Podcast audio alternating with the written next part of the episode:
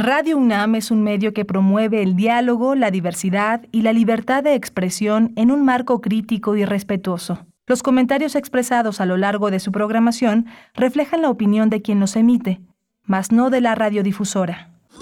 Radio UNAM presenta Primer Movimiento, El Mundo desde la Universidad. Lunes 30 de mayo de 2022. Muy buenos días, bienvenidas, bienvenidos a Primer Movimiento. Iniciamos nuestra misión de esta mañana. Les acompañamos hasta las 10, hasta las 10 de la mañana a partir de este momento, cuando son ya las 7 con 3, 6 con 3 para el horario en Chihuahua, Radio Universidad. Les saludamos en el 106.9, el 105.7, el 92.1 y el 89.1 en la frecuencia modulada. Llegamos a la ciudad de Chihuahua, a Cuauhtémoc, a Delicias, a Parral y aquí en Primer Movimiento en Radio UNAM transmitimos en vivo por el 96.1, la frecuencia modulada y el 860 de AM, todo un equipo que está listo ya en sus puestos, en sus lugares para iniciar esta semana y este día. Rodrigo Aguilar está en la producción ejecutiva y está Violeta Berber en la asistencia de producción, Arturo González frente a la consola en los controles técnicos y Tamara Quirós en las redes sociales, donde ya les esperamos con comentarios, con pues todo lo que nos quieran compartir y hacer ese diálogo cada día a través de las redes sociodigitales arroba P Movimiento en Twitter y en Facebook Primer Movimiento UNAM. Miguel Ángel Quemain está detrás del micrófono como cada mañana en la conducción. Buenos días, Miguel Ángel. Hola, querida Berenice, buenos días a todos nuestros amigos allá en Chihuahua, aquí en la Ciudad de México y en la amplia red de radiodifusoras universitarias que todos los días eh, tratamos de tomarnos el pulso. Hoy tenemos un día interesante. Bueno, vamos a abrir con la curaduría musical de Bruno Bartra, como todos los lunes. Bruno Bartra es etnomusicólogo, sociólogo, periodista, DJ con más de dos décadas de experiencia.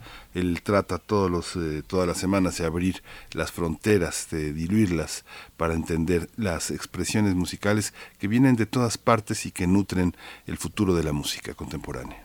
Tendremos también, después de la presentación de Bruno Bartra y su curaduría musical, estaremos conversando con el doctor Sebastián Rodríguez Llamazares, es médico neumólogo del Instituto Nacional de Enfermedades Respiratorias, para hablar de los cigarrillos electrónicos o vapeadores, la alerta sanitaria que recién lanzó el 19 de mayo la COFEPRIS, una alerta sanitaria máxima mm, por riesgo a la salud en el eh, pues que representa el uso de los vapeadores Vamos a tener los detalles con el doctor Rodríguez Llamazares.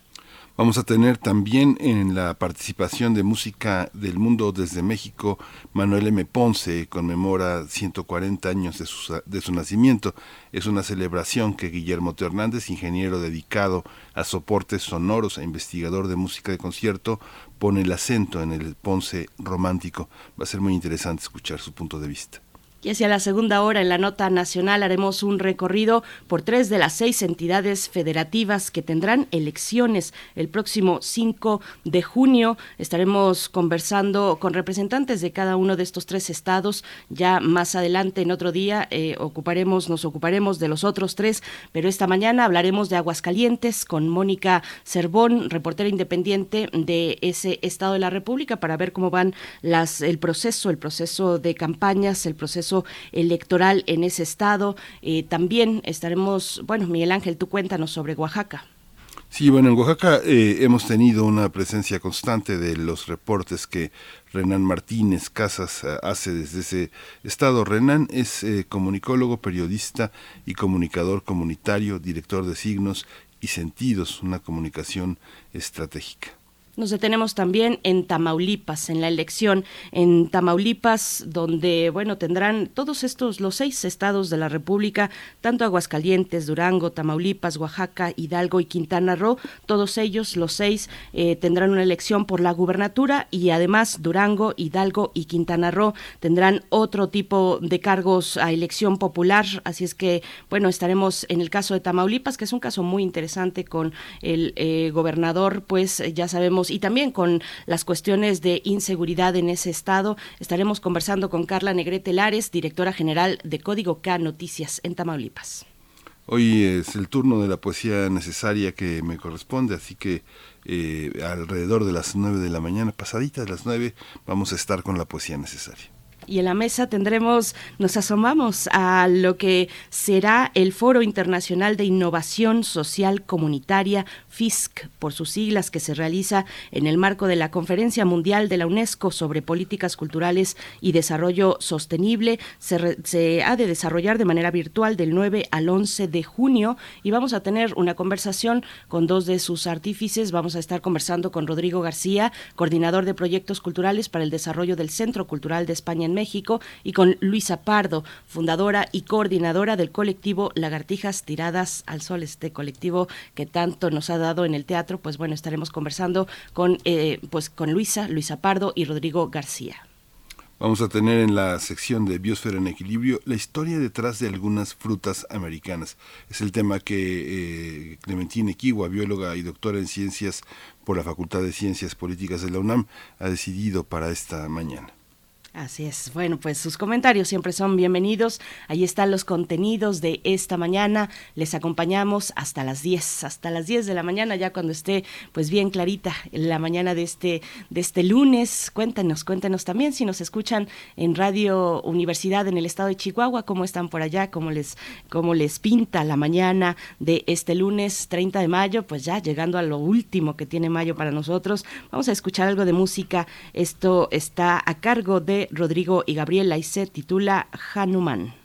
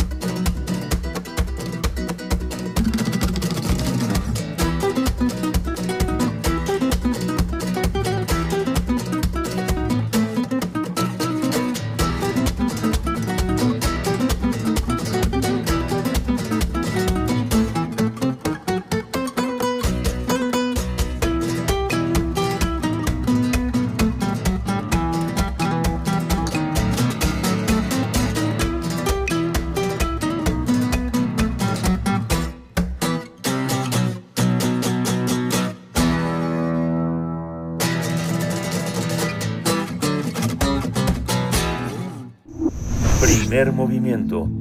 Hacemos comunidad con tus postales sonoras. Envíalas a primermovimientounam.gmail.com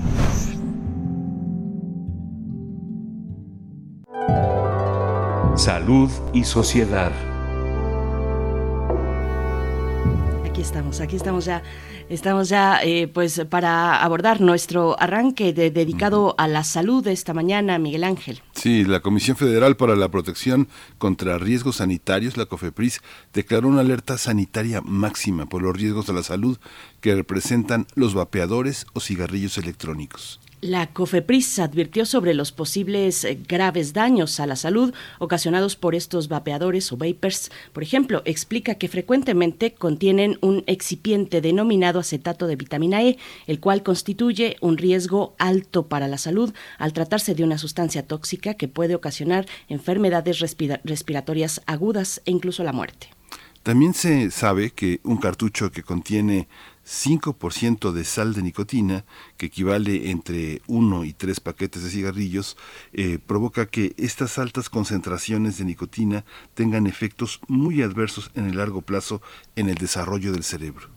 Pese a que los cigarrillos electrónicos y los productos de tabaco eh, calentado son promovidos eh, como una alternativa para dejar de fumar, su eficacia no ha sido aún comprobada, pero sí se, ha se ha detectado que sus derivados contienen compuestos carcinogénicos, sustancias tóxicas y emisiones en forma de aerosol que representan un grave riesgo para quienes lo consumen.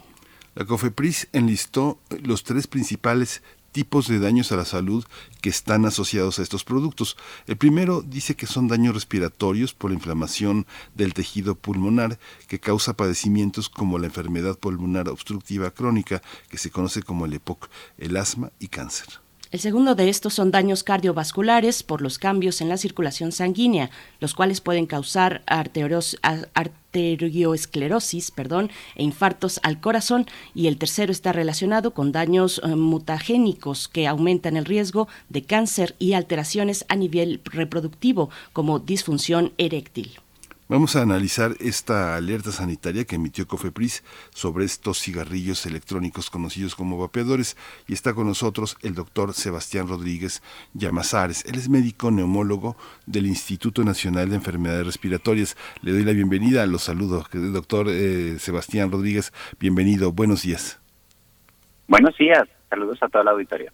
Muchas gracias, doctor Sebastián Rodríguez Llamazares. Gracias por estar aquí esta mañana en primer movimiento. Pues bueno, ya anteriormente se había emitido un, un comunicado por parte de COFEPRIS advirtiendo los posibles daños a la salud que ocasiona pues el uso de estos productos y cada día al parecer hay más evidencia científica. ¿Por qué? ¿Por qué de sí es riesgoso el uso de los vapeadores, cigarrillos electrónicos, vapers? Cuéntenos, por favor.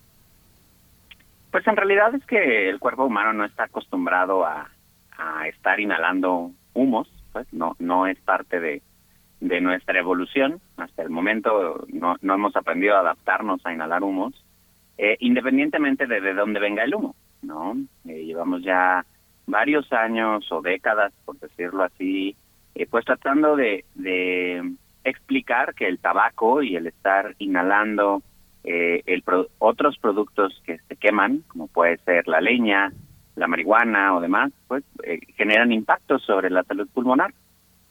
Y entonces cuando surgen eh, en el 2003 estos dispositivos que han ido evolucionando a lo largo del tiempo hasta llegar al, a los dispositivos de tabaco calentado, eh, pues sí, sigue siendo a final de cuentas eh, un insulto al, al tejido respiratorio y pues bueno, eso evidentemente conlleva pues ciertos riesgos a la salud. Eh, la comunidad científica en realidad ha tratado de, de ponerse las pilas para, para ir demostrando pues cuáles efectos a la salud pueden tener estos dispositivos que han ido cambiando y han ido avanzando a lo largo de estos últimos 10 años. Eh, y pues bueno, eh, realmente debido a eso es que COFEPRIS eh, hace esta alerta sanitaria. Doctor, y bueno, si no estamos acostumbrados a hacer, eh, eh, a tener el humo como parte de nuestra biología. Sin embargo, por todas partes uno ve eh, una gran promoción, no solo al tabaco, sino a los vapeadores. ¿Cómo, eh, ¿Cómo entramos en esta etapa que tenemos que emitir una alerta para que este tipo de cigarrillos entren? ¿Es el conjunto de las prohibiciones, una, una, una especie de imaginario que hay un humo sano y un humo que intoxica? ¿Cómo, ¿Cómo veo, cómo observa usted en su consulta la presencia de estos, de estos cigarrillos en la consulta? Mire, en, realidad eh, todo esto es un producto de la mercadotecnia, ¿no? Eh, si nosotros vemos las estrategias que ha seguido la industria tabacalera a lo largo de los de los últimos 50, 70 años, eh, pues han, han sido pioneros en cómo en cómo vendernos un producto que aunque hace daño lo van disfrazando de que no sucede. Y entonces eh, resulta que ahora la industria del vapeo en realidad eh, pues es eh, digamos, más o menos como el 50% de sus acciones viene de la industria tabacalera. E incluso la misma industria tabacalera ha tomado este estandarte de decir que estos dispositivos son ahora como un avance tecnológico eh, para los fumadores, ¿no? Como cómo ayudarle a los fumadores a dejar de inhalar humo e irse por alternativas más sanas. ¿no? E, esa es la manera en cómo se promociona. Eh, sin embargo, el decir alternativas más sanas, pues no lo es tal o, no es lo que lo que nosotros hemos visto específicamente por la presencia de nicotina en todos estos productos. La nicotina eh, no es un producto cancerígeno ni es un producto que genere daño a nivel pulmonar, sino que es una sustancia que impacta a nivel neuronal y es la base de la adicción al tabaco. Eh, y bueno, pues evidentemente los vapeadores también tienen nicotina y pues uno también se vuelve adicto a los vapeadores. Entonces, eh, parte de la razón por la cual se han vuelto tan populares responde a que tienen un componente adictivo como, como tal, ¿no? Demostrado y probado. Eh, y la razón por la cual se agrega esta, esta alerta sanitaria eh, es porque en realidad existe esta percepción de que hay humo bueno y humo malo. Y lo que sí es un hecho es que el humo del cigarro eh, del tabaco convencional no afecta al pulmón de la misma manera que el humo del vapeador, pero eso no convierte al vapeador en una opción sana, ¿no? Conforme han pasado los años, hemos podido ir demostrando que pues los daños generados por el vapeador sí existen, aunque sean diferentes a los del tabaco. Eso entonces no lo convierte en una alternativa más sana, ¿no? que es como, como realmente se promocionan estos productos por supuesto. Y bueno, mm, doctor Sebastián Rodríguez, yo no sé si usted eh, coincide, pero yo veo mm, mm, un uso muy popular de estos vapeadores, eh, sobre todo entre los jóvenes, entre adolescentes, un poco para evitar pues el, olor tradicional del cigarro, así capotear tal vez el regaño de, padres, de profesores. Eh, ¿Esto es así? ¿Usted en consulta lo ve o qué, se, em, qué nos dice la estadística sobre quiénes son los que están utilizando más este tipo, pues que, que más este tipo de, de, prácticas del, del vapeo? Eh, en, consulta eh, es un hecho o, se refleja lo que lo que dice la estadística, ¿no? Nada más para para que se den una idea, eh, quizá los los americanos, que son los que han estudiado más todo esto, han demostrado en sus encuestas que cerca del 75% de todos los estudiantes de preparatoria menores de 16 años ya han vapeado y cerca del 35 al 40% de ellos vapean activamente, ¿no? Y las razones de esto, eh, pues tiene que ver nuevamente con la mercadotecnia. Cuando nosotros analizamos la historia del, tabaco, por ejemplo, eh, vemos que estrategias como la caricatura de, de Camel Joe, eh, como el ponerle saborizantes al tabaco, eh, el ponerle colores al empaque, han sido estrategias que han impactado directamente a la población eh, adolescente y joven. Eh, por eso se hicieron, por eso continuaron, por eso se han perpetuado en realidad.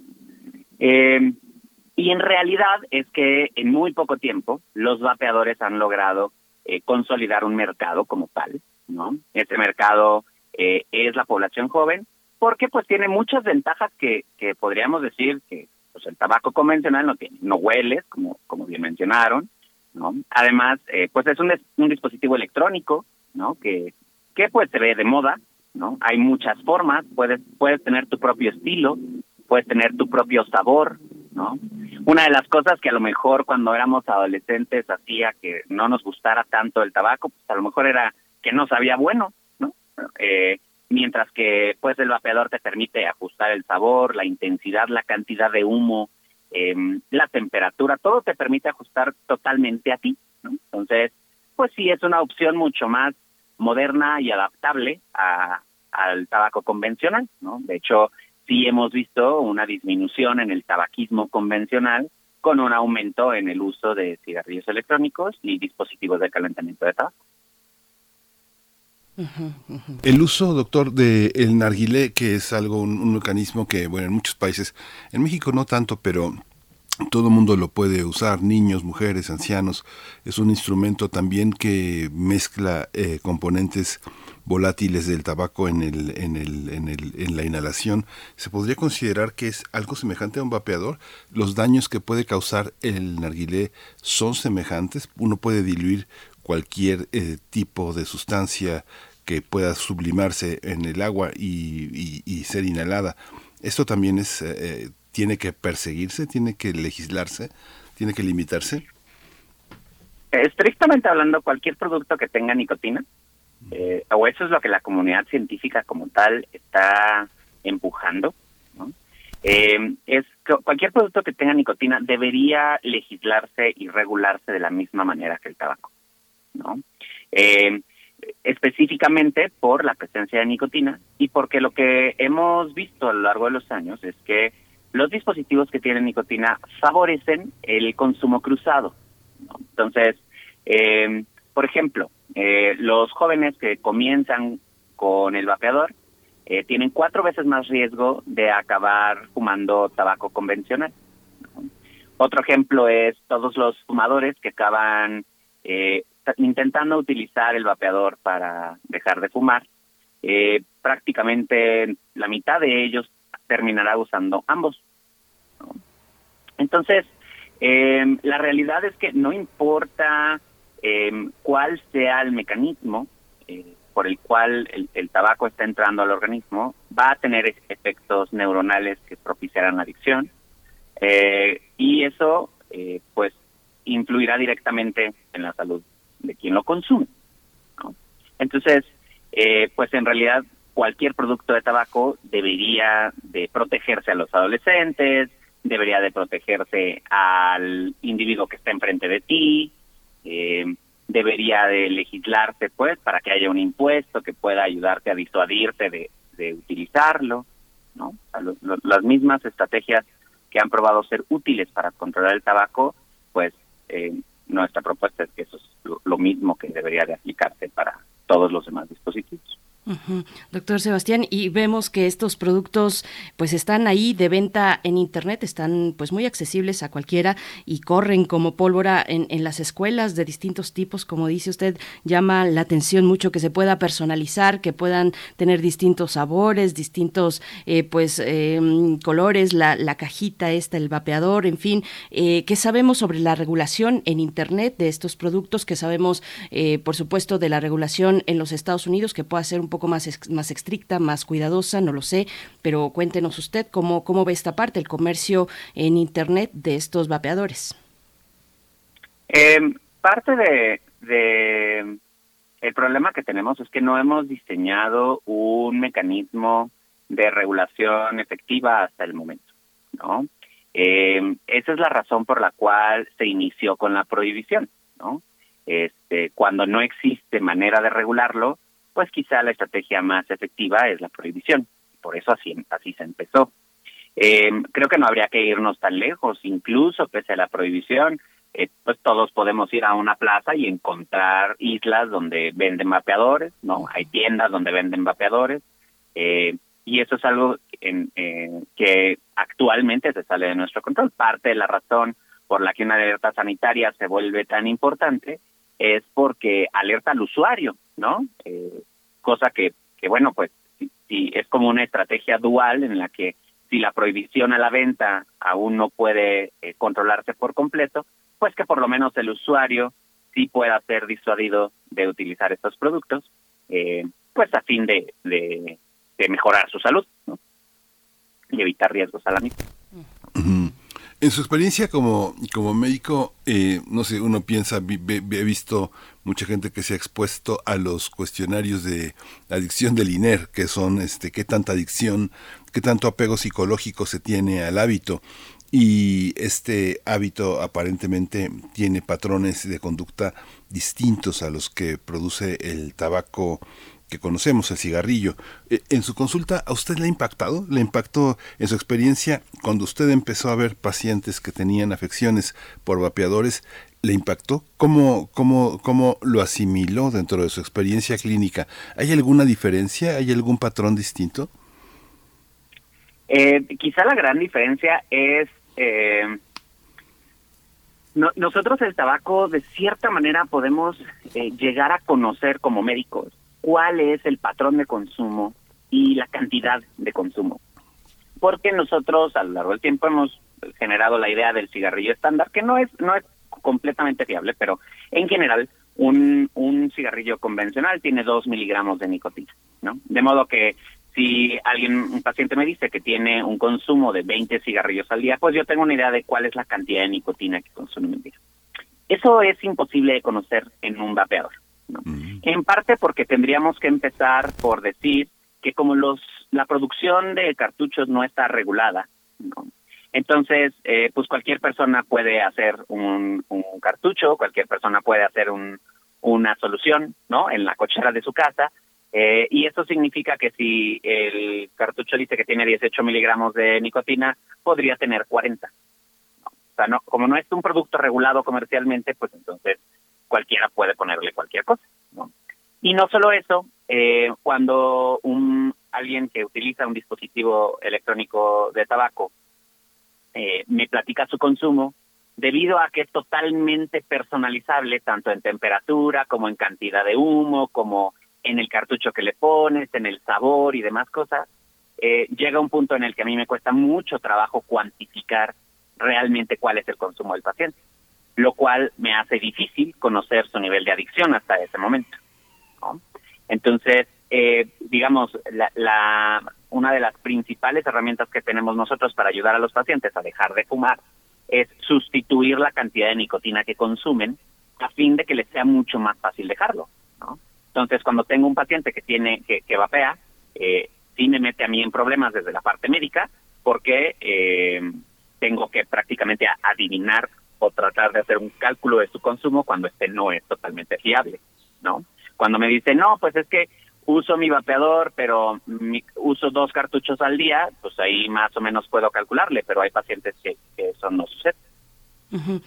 Doctor, eh, Cofepris lanza esta alerta por, por, una, por la sustancia, esta sustancia acetato de vitamina E, acetato de vitamina E. Eh, ¿cómo, ¿Cómo saber, pues, eh, en lo que usted nos está comentando de que hay distintos, eh, una manufactura, pues, que no se tiene bien detectada necesariamente de cartuchos, cómo saber, pues, cuáles, cuáles contienen qué, cómo saber y, y, llegar a esta cuestión del acetato de vitamina E para saber, pues, efectivamente cómo está afectando a nuestro cuerpo, qué tipo de investigación hay al respecto, sobre todo en esa parte, porque usted pues en la clínica llega y recibe y, y, pues con los elementos eh, que tiene eh, va usted eh, como con un buen ojo, pues, ¿no? Como nos comenta, pues determinando qué es lo que está pasando con ese, con, con, con ese consultante, pero pues no sabemos realmente. Entonces, si los cartuchos tienen un origen pues tan difuso, ¿cómo, cómo hacerle para, para un poco ir despejando estas dudas, doctor?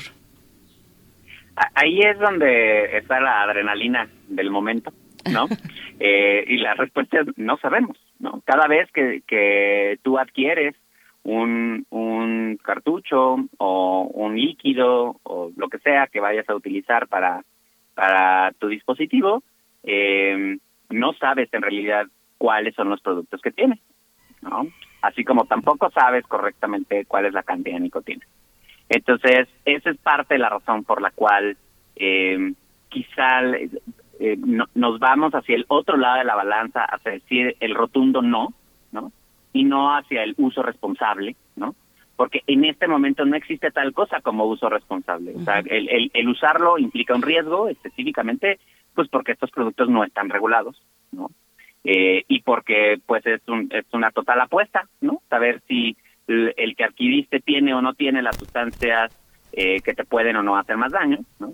Y pues hoy es el acetato de vitamina E, pero pasado mañana descubriremos otros paulatinamente, pues, eh, conforme, digamos, eh, conforme hemos ido avanzando, cada vez hemos descubierto más cosas, ¿no? Entonces, eh, pues, solo es cuestión de tiempo. parte de la razón por la cual eh, hoy por hoy no no hay tantos elementos para para reforzar esta alerta sanitaria es porque no hemos tenido tiempo como comunidad científica, ¿no? Tenemos 80 años estudiando el tabaco y tenemos 12 años con el cigarrillo electrónico, ¿no? Entonces, eh, pues sí, sí estamos eh, pues dándole duro pues a la investigación para tratar de, realmente determinar cuáles son los factores que más daño a la salud generan, eh, pero pues simplemente en este momento todavía no están demostrados. ¿Usted cree que, eh, digamos, vivimos desde hace ya por lo menos un, poco más de una década donde la persecución a fumadores es, eh, no solo es una persecución jurídicamente viable de prohibiciones, sino que hay también una especie de estigmatización, persecución. Hay una, ¿usted cree que estos han sido factores que han contribuido a que las personas se alejen del tabaco o son del tabaquismo, de estas prácticas, incluso del vapeador, o cree usted que hay otros métodos, hay otras vías menos culpabilizadoras, más, eh, más estables psicológicamente para poder eh, dejar este hábito? ¿O es posible reducirlo? ¿O es posible armonizar algún tipo de conducta con el placer que produce para muchas personas el tabaco? ¿Puede ser más ocasional? ¿Puede, puede dosificarse? ¿O no hay manera? ¿O hay que dejarlo? Em, mire, bajo, bajo esta, este mismo discurso, es que eh, surgió, surgió el cigarrillo electrónico. Bajo este mismo discurso es que surgieron los cigarrillos con filtro.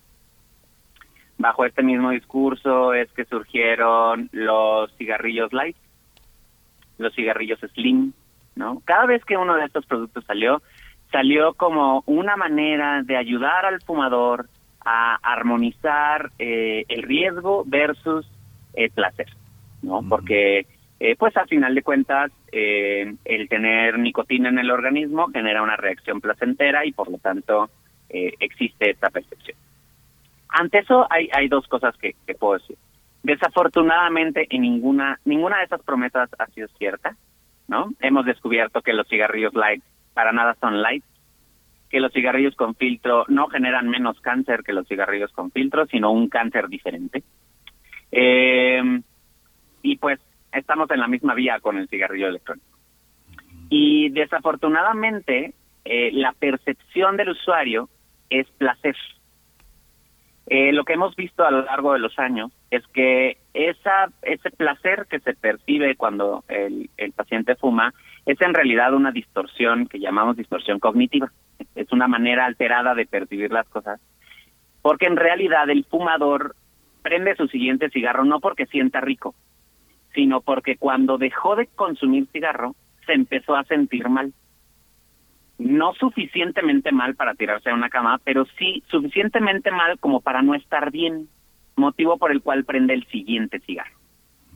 Entonces, esas son partes de las cosas por las que la, digamos, la, la parte médica hemos sido muy absolutistas en decir hay que dejar el cigarro, ¿no? En parte porque te está engañando tu mente, pues en realidad no es placer, estás fumando para no sentirte mal. Y en parte porque hemos visto que todas las estrategias de reducción de riesgo, ¿no? Como vamos a ayudarte a que te haga menos daño, al final acaban no siendo ciertas. Bien, pues eh, doctor, mm, ¿cómo, ¿cómo atender esta cuestión cuando sabemos ya del daño que provoca eh, una alerta como esta de COFEPRIS? Pues tendría que venir acompañada de una buena campaña, principalmente dirigida a jóvenes, pero vemos que las estrategias de comunicar los riesgos de distintas sustancias, de distintas drogas, pues son, la verdad, estrategias terribles eh, que criminalizan, que pues me parece a mí que, que son contraproducentes de pronto para, para el escudo para quien está viendo estas, estas campañas, estos spots, cómo hacerle, cuál es la cuestión, eh, pues para sensibilizar un poco más sobre los riesgos de estos, de, de estos cartuchos, de estos vapeadores que antes se presentaban como menos nocivos, ¿no? Una opción al cigarro. me parece que la, la estrategia de comunicación en, en términos de adicciones siempre tiene que ir rodeada de opciones, ¿no? Eh, adicionalmente a, a, la opción de, de tener una alternativa como una adicción, pues existen muchas otras alternativas, ¿no? Desde el deporte, la ciencia, la escuela, el trabajo, la integración familiar, los valores, digamos, la, la estrategia que, se quiera seguir, ¿no? Eh, quizá es importante eh, digamos, eh, entendemos que, que, la alerta de COFEPRIS eh, es alarmista, ¿no? Y es absolutista en decir no lo consuman, eh, pero quizá eh, responde en realidad a, eh, a la campaña de, de mercadotecnia en la que se disfraza, ¿no? Esto como un elemento sano, ¿no? Cuando realmente lo que hemos visto es que no apoyan en la salud en lo absoluto. Sí, pues doctor eh, Sebastián Rodríguez Llamazares, muchas gracias por darnos esta, esta claridad desde, desde el punto de vista de la clínica médico. Eh, muchas gracias por estar con nosotros esta mañana, darse este tiempo para orientar también a nuestra comunidad, a nuestros radioescuchas. Doctor Sebastián Rodríguez Llamazares, médico neumólogo del Instituto Nacional de Enfermedades Respiratorias, muchas gracias. Gracias a ustedes por el espacio y la oportunidad de explicar este lado. Gracias, doctor. Gracias, hasta pronto, doctor. Y bueno, pues en el sitio eh, www.gov.mx está ahí pues esta emisión, esta alerta sanitaria máxima para vapeadores y nuevas acciones para proteger la salud. Lo pueden encontrar en una publicación del 19 de mayo de este año. Eh, bueno, pues nosotros vamos a ir con música, vamos a ver de qué se trata la curaduría musical de esta mañana a cargo, como cada lunes, de Bruno Bartra. Vamos a escuchar. Curadores musicales de primer movimiento. ¿Qué tal? Muy buenos días Miguel Ángel, muy buenos días Berenice y un abrazo aquí a todo el auditorio de primer movimiento. Pues la selección de hoy eh, se incluye varias eh, colaboraciones interesantes en algunos casos transcontinentales y pues vamos a empezar escuchando eh, la pieza Cavi que, que hizo un, cuate de Nueva York que se hace llamar el Mitchell Safir junto con la cantante india Pilla Malik. Él eh, pues ya lleva ratos ligado a la escena indie de Nueva York, ha trabajado con algunos de los Black Keys, otras personas, digamos, es una figura bastante asentada por allá y ya tiene más o menos un año, año y medio que ha trabajado con Pilla Malik, una, una serie de, de piezas que que de pronto dan un aire bollywoodesco, pero, pero con, con, un toque alternativo, desde luego. Entonces eso va a ser Cavi, una colaboración interesante. Luego vamos a escuchar eh, la pieza Danzón de, Enrico Chapela, eh, con él junto con el cuarteto de guitarra de la Ciudad de México, que se dedica a pues a, promover nueva música compuesta eh, en México, principalmente música clásica. La pieza es Dan Son, pero eh, está separada de Dan-Son, es decir, ya en el nombre lleva la fusión de los dos géneros. Y de ahí siguiendo en estas músicas que, que tienen una cuestión africana, que son eh, latinoamericanas con toques ibéricos, vamos a escuchar una pieza de, de, uno de los discos más recientes de Kronos Quartet, eh, que hizo un tributo al, al, gran cantante de folk eh, Pete Seeger, que a su vez hace una, una versión de la pieza Anda Jaleo. Y, bueno, Kronos Quartet grabó esta pieza, es una de las dos piezas que grabó en vivo para, para este disco, es decir, que no están en estudio, y la, la grabó junto con María Arnal, eh, una cantante de Barcelona, y bueno, la grabaron desde allá. Entonces, bueno, es, es una gran versión de, de, una pieza que hiciera eh, famosa y difundiera Pete Seeger y, digamos que tuviera gran parte de, eh, de su esencia de resistencia en ella, ¿no? Y ya de ahí nos vamos a ir a un gran, gran clásico, eh, pues de la escena del, del jarocho en México, eh, de Patricio Hidalgo junto con el Afro Jarocho eh, y es el danzón Afro Jarocho que, que bueno es una extraordinaria pieza de fusión es del álbum Subterráneo que sacaron hace ya ya unos mm, ocho años en 2014, pero bueno, no deja de tener esa vigencia por la gran habilidad de esa fusión. Y bueno, de ahí vamos a cerrar con Somos Sur de, de Ana junto con la rapera palestina Shandia Mansur del, del gran, gran disco que lanzara hace ya unos años, eh, pues también hace ocho años, eh, Ana el, el de Vengo, donde integraba todos estos eh, sonidos folclóricos de Chile y particularmente de los mapuche, ¿no? Entonces, bueno, esa colaboración eh, hip hopera transnacional quedó extraordinaria en la pieza Somos Sur. Entonces, bueno, pues eh, espero que disfruten la selección de hoy, les mando un abrazo y nos escuchamos el próximo lunes.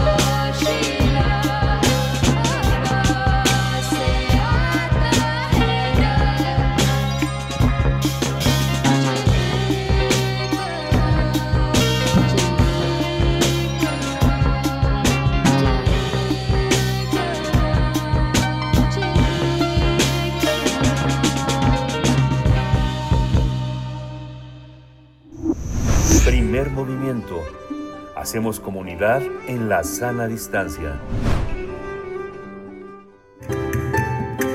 La música del mundo desde México. Seguimos con música, ya estamos en compañía de Teo Hernández, ingeniero dedicado a soportes sonoros e investigador de música de concierto para hablar de los 140 años del nacimiento de Manuel M. Ponce. Querido Teo, buenos días, bienvenido como siempre a Primero Movimiento, ¿cómo estás? Muchas gracias, Berenice, Miguel Ángel, muy buenos días. este, y por supuesto todo el equipo de Primer Movimiento y todo el, auditorio de Radio UNAM. Pues muy contentos por hablar sobre Manuel M. Ponce. Ya hemos hecho en Primer Movimiento algunos, este, hemos hablado sobre Manuel, sobre Manuel M. Ponce en repetidas ocasiones.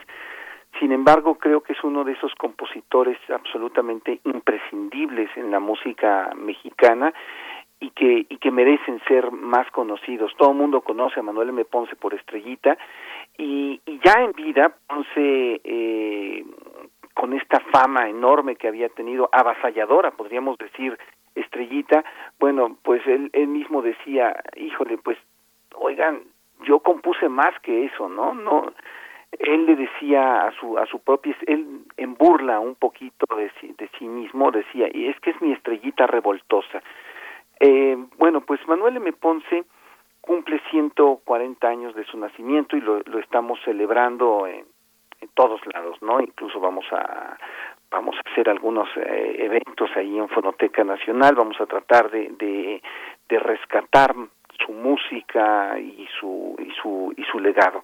Pero bueno, ¿por qué es importante Manuel M. Ponce? Manuel M. Ponce es conocido como el padre del nacionalismo en México. Pero ¿qué es esto? ¿Qué implica? Bueno, pues tenemos que entender un poquito qué es lo que sucedía en el siglo XIX en México y sobre todo en la época del porfiriato, que es la época que le tocó nacer, nacer a Ponce.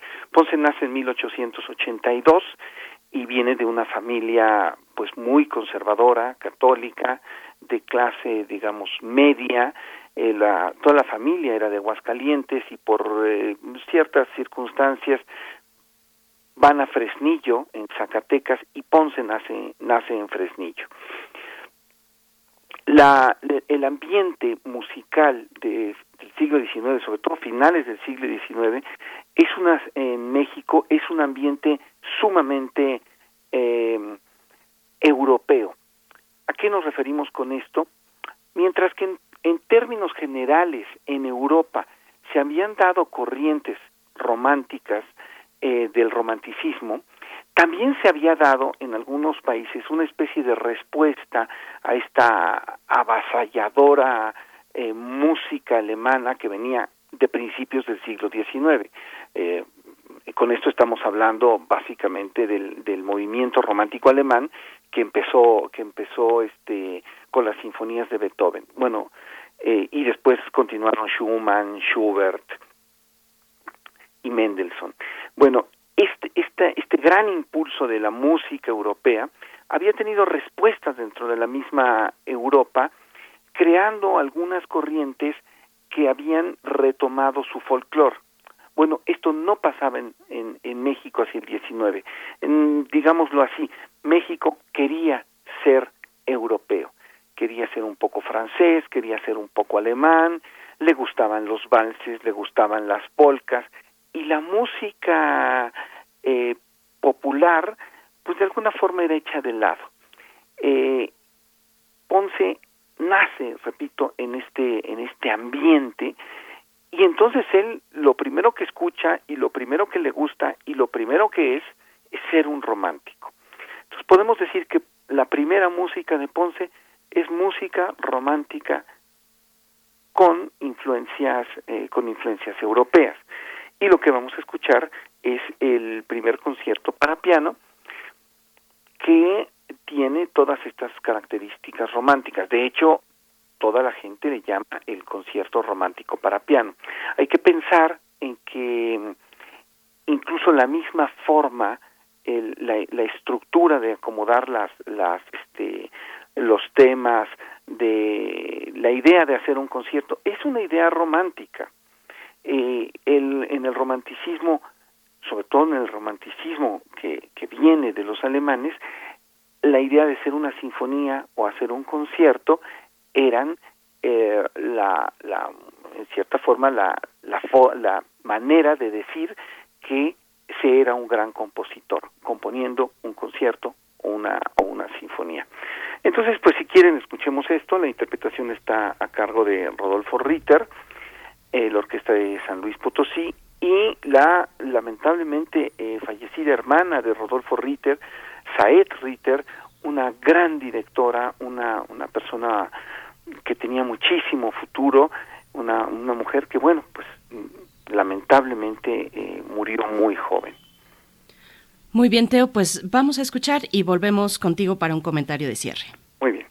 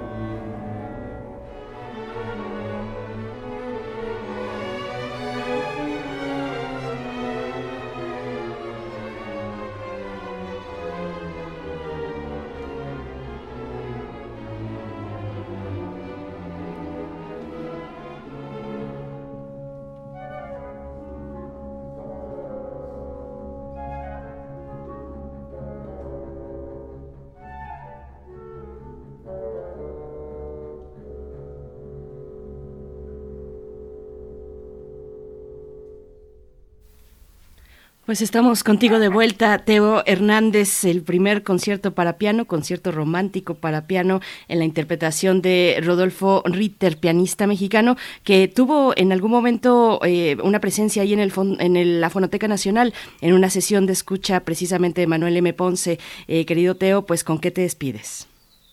Pues sí, efectivamente, eh, esta esta selección del concierto para piano con Rodolfo Ritter es precisamente por su por su gran empeño en rescatar eh, la figura de Manuel M. Ponce, no solo el Ponce romántico, el Ponce que todos conocemos, sino el Ponce que va mucho más allá, ¿no?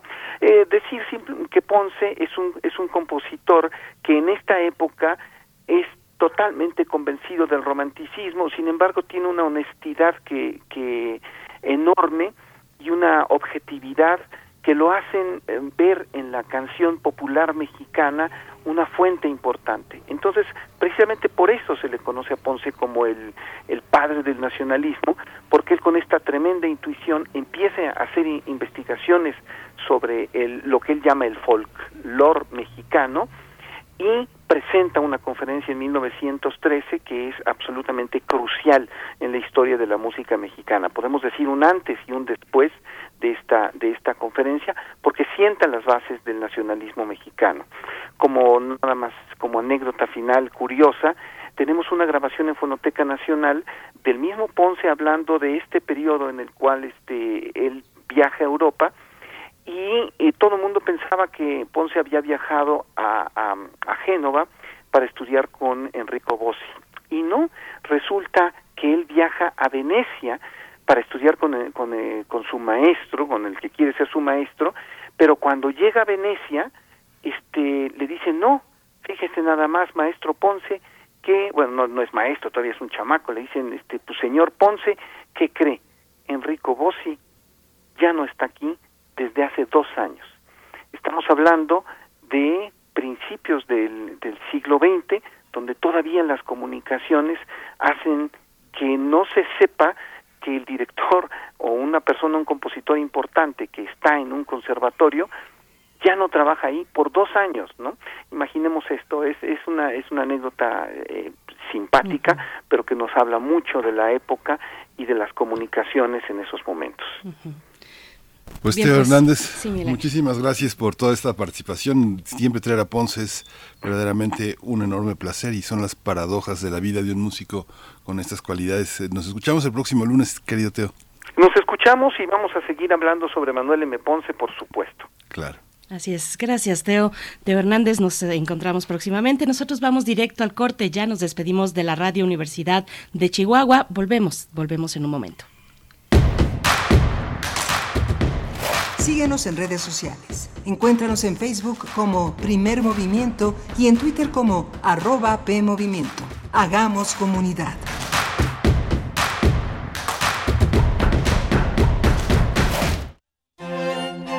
Entre tu mente y el corazón tienes una herramienta tan poderosa que es capaz de cautivar ambas al mismo tiempo. Es tu lengua. Radio UNAM te invita a dominar el miedo a los oyentes y explorar las posibilidades de las palabras en él. Curso intensivo para hablar en público y dominio de la voz. Aprende a transmitir tus ideas con claridad. Imparte Sergio Rued. Sábados de las 9 a las 12 horas a través de Zoom.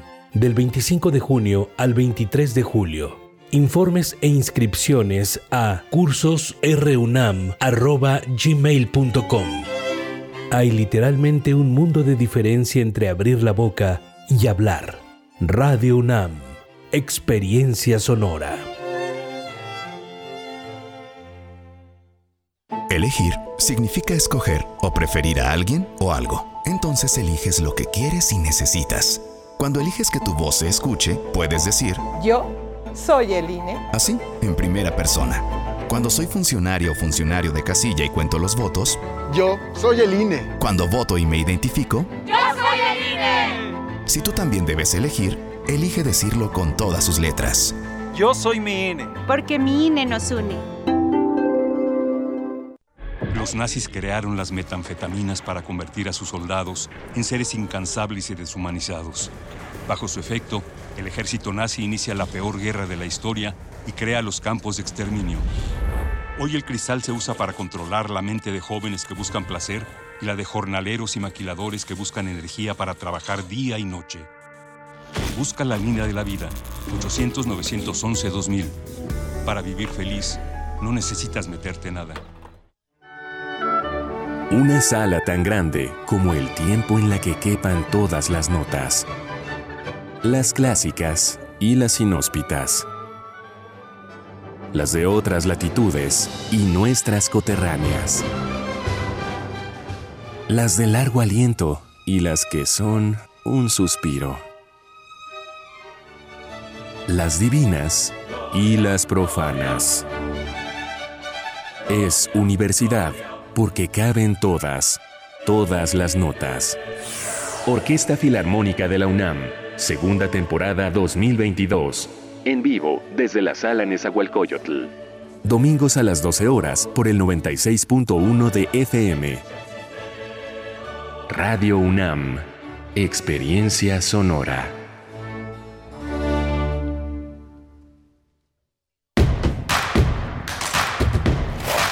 Escucharte. Llámanos al 55 36 43 39 y al 55 36 89 89. Primer movimiento. Hacemos comunidad. Hola, buenos días. Ya es lunes 30 eh, de mayo, son las 8 de la mañana con 4 minutos. Estamos enlazados a la radio Nicolaita eh, allá en Morelia, Michoacán, una radio ya legendaria, importantísima en el ámbito del centro del país.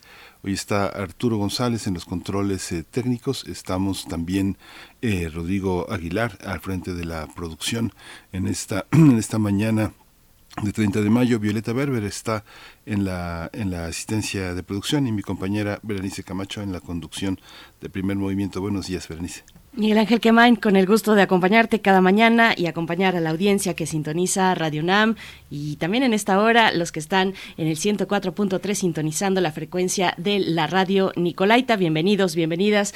Está Arturo González esta mañana en los controles técnicos, Tamara Quiroz también en redes sociales como cada mañana. Pues bueno, aquí estamos iniciando nuestra segunda hora de transmisión con algunos comentarios en la audiencia, sobre todo saludos, qué bueno que nos saludan, que nos dan los buenos días, dice Abel Arevalo a, Arevalo y nos manda unos cafecitos, por ahí unos emojis de, cafecitos.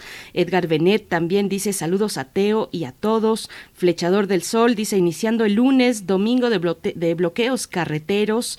Espero que ya haya llegado bien. Se refiere a Mario Navarrete Real, que la pasó muy mal el día de ayer. Mario Navarrete, radio escucha de primer movimiento y de Radio UNAM, porque pues ayer estuvo atorado un buen rato. Al parecer leí por acá, Mario Navarrete, dinos unas cuatro horas atorado en un segmento de la carretera eh, Toluca Ciudad de México. Pues, ¿qué pasó ahí? Cuéntanos, por favor, cómo estuvo la situación ayer eh, domingo. Pues el colapso de la carretera por demanda, dice en realidad, pero nos comenta que todo bien, todo bien después de, eh, pues salió, salió finalmente de ahí y ya, ya se pudo incorporar a la vida después de cuatro horas, pues ahí en una en una carretera que ni para atrás ni para adelante. Miguel Ángel, pues bueno, también Alfonso de Alba Arcos nos da los buenos días por acá con una postalita muy bonita. Pues gracias a todos ustedes por escribir y tenemos temas interesantes por delante, Miguel Ángel, las elecciones, las elecciones que serán el próximo 5 de junio en seis estados de la República, Miguel Ángel. Sí, ya vienen, es una semana y prácticamente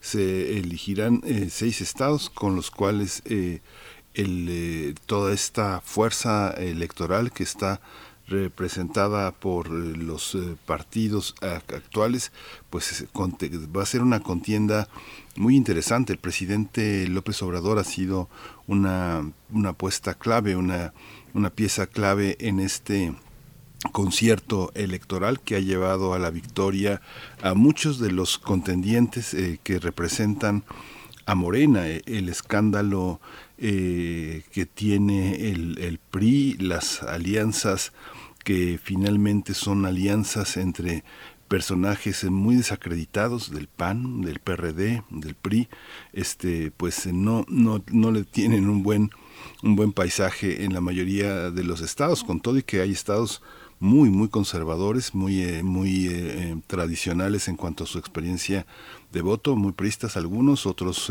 panistas, pero el impulso electoral que tiene todavía la imagen tan positiva del presidente de la República, pues augura una una visión muy homogénea eh, en, el, en el panorama de los estados del país y que finalmente para 2024 será una pinza muy difícil de quebrantar. Todo, tantos estados eh, en poder de, de, Morena va a ser muy difícil tener una, un panorama electoral muy muy poco muy muy imprevisible. Yo creo que es muy previsible todo lo que va a pasar en 2024. La sucesión está preñada de de, toxicidad, pero la, el panorama del país es muy homogéneo, Berenice. ¿Tú cómo lo ves?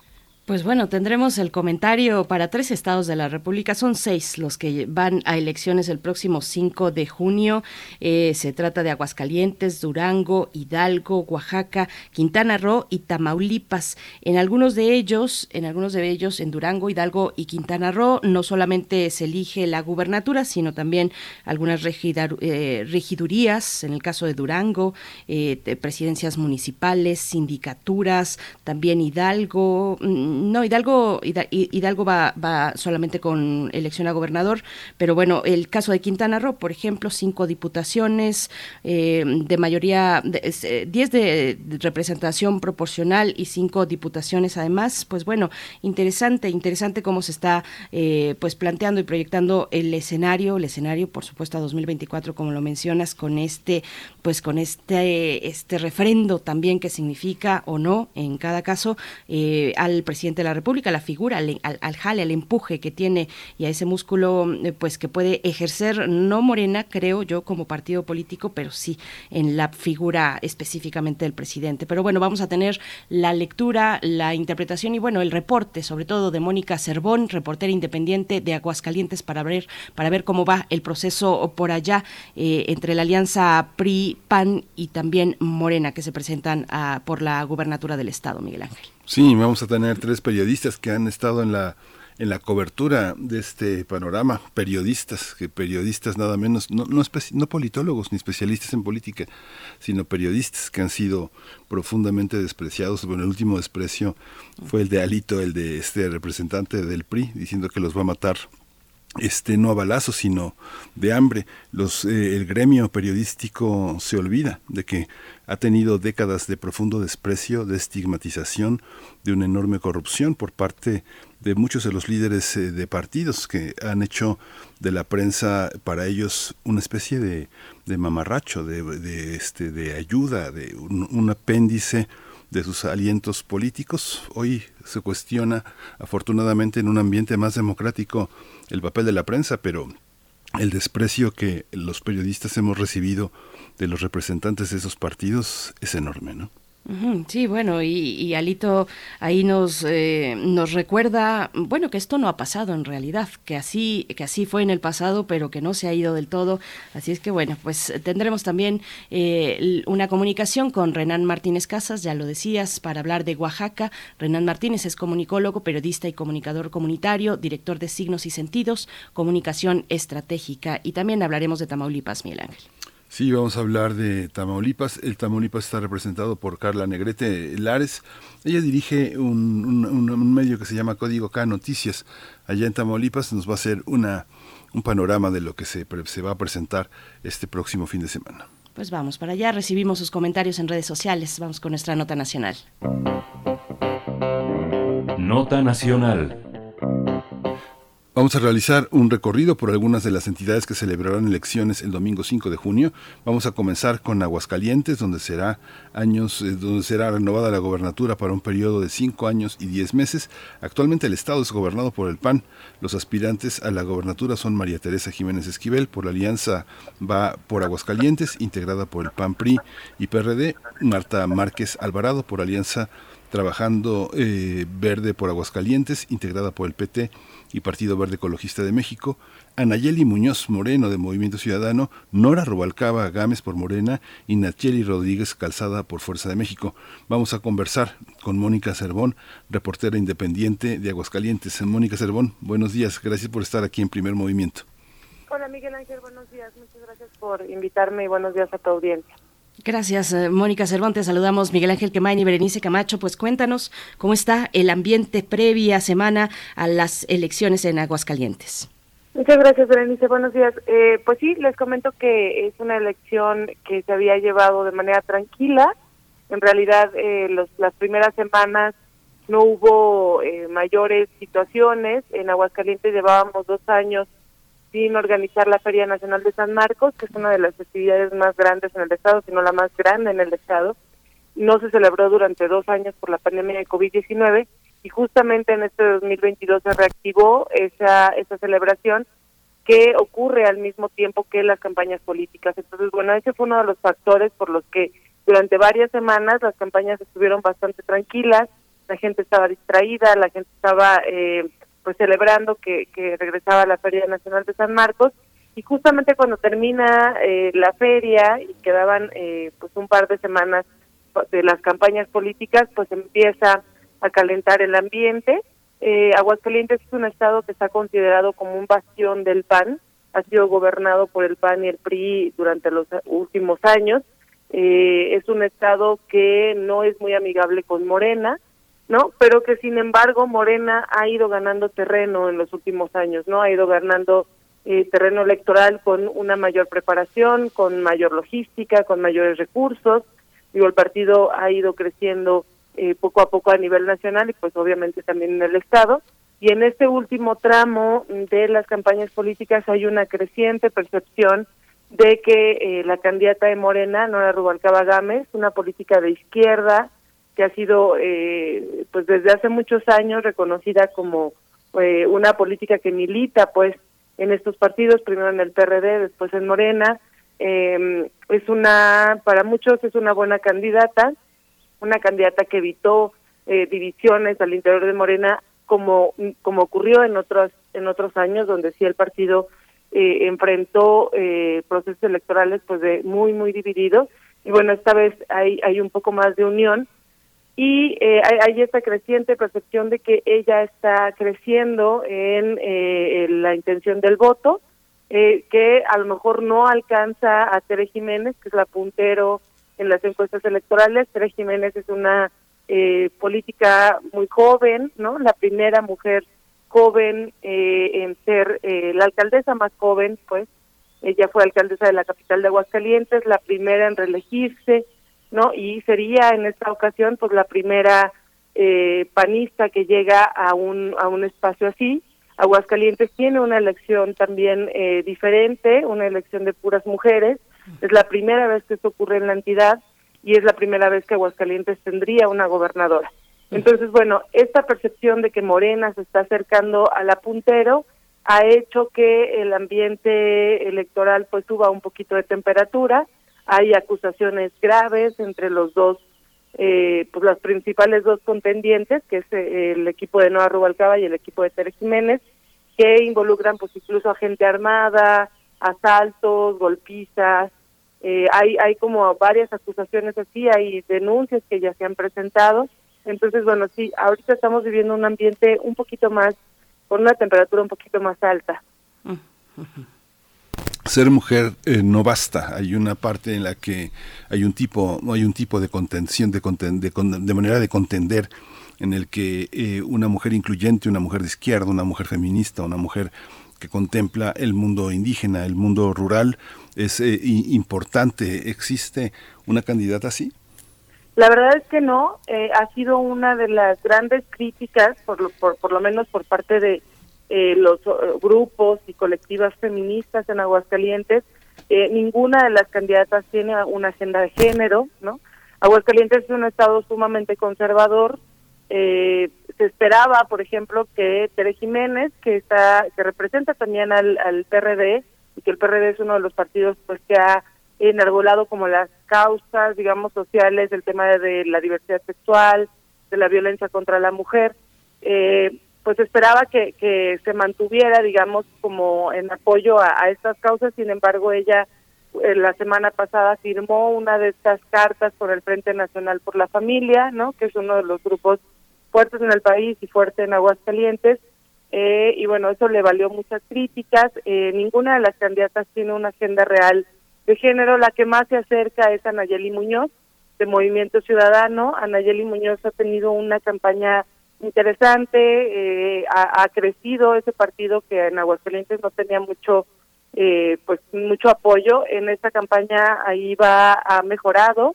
Anayeli es la única que trae alguna agenda digamos como más diversa no con que responde a muchas de las quejas de la ciudadanía. Aguascalientes es, es el tercer estado con mayor violencia de género mayor violencia contra las mujeres en el país entonces, bueno, han venido creciendo los feminicidios en los últimos dos años y ella sería la única, sin embargo, pues está muy abajo en las en las encuestas electorales, no alcanza ni, ni los 15 puntos. Entonces, bueno, ella sería la única. Las dos punteros, la verdad es que no tienen una agenda definida. Incluso eh, las eh, integrantes, lideresas de estos grupos eh, feministas han analizado las propuestas y han dicho que son propuestas pues poco viables, poco eficientes, ¿no? Para las mujeres, poco necesarias, eh, poco pensadas. Entonces, bueno, sí hay una gran deuda, pese a que son mujeres, eh, y que, bueno, esto se celebra por, por la participación y la apertura en la política para las mujeres, pero, sin embargo, sí hay una, una deuda de, pues, propuestas para los diferentes grupos. Eh, y bueno, también nos comentas que Tere Jiménez, bueno, lo que sabemos eh, es la primera en, reelegirse, es decir, ya tiene una carrera política, ya se le puede pedir rendición de cuentas. ¿Cómo se le evalúa? ¿Cómo evalúas? Se, evalúa pues en el Estado su gestión, cómo han aprovechado también pues ese flanco sus contrincantes. Pues justamente, Berenice, es uno de los grandes temas en esta elección. Tere Jiménez lleva cinco años, viene de cinco años en el poder, digamos, eh, como alcaldesa luego se religió, después pidió licencia y se fue como diputada federal plurinominal. Eh, se estuvo ahí unos meses y entonces se fue a la campaña. Tere Jiménez tiene eh, diversos temas, diversos casos de corrupción por los que se le acusa. Eh, hay varios, pero hay sobre todo eh, dos que ocurrieron en la capital de Aguascalientes y que digamos son los que ahora están pesando mucho más sobre la candidata.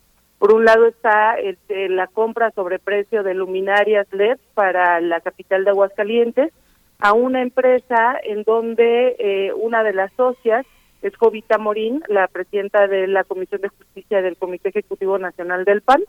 Eh, esta este, este, este, este compra sobre, a sobreprecio de las luminarias, que es más o menos con un eh, daño de erario de unos 600 millones de pesos, eh, ya está judicializado, está en la Fiscalía Estatal Anticorrupción.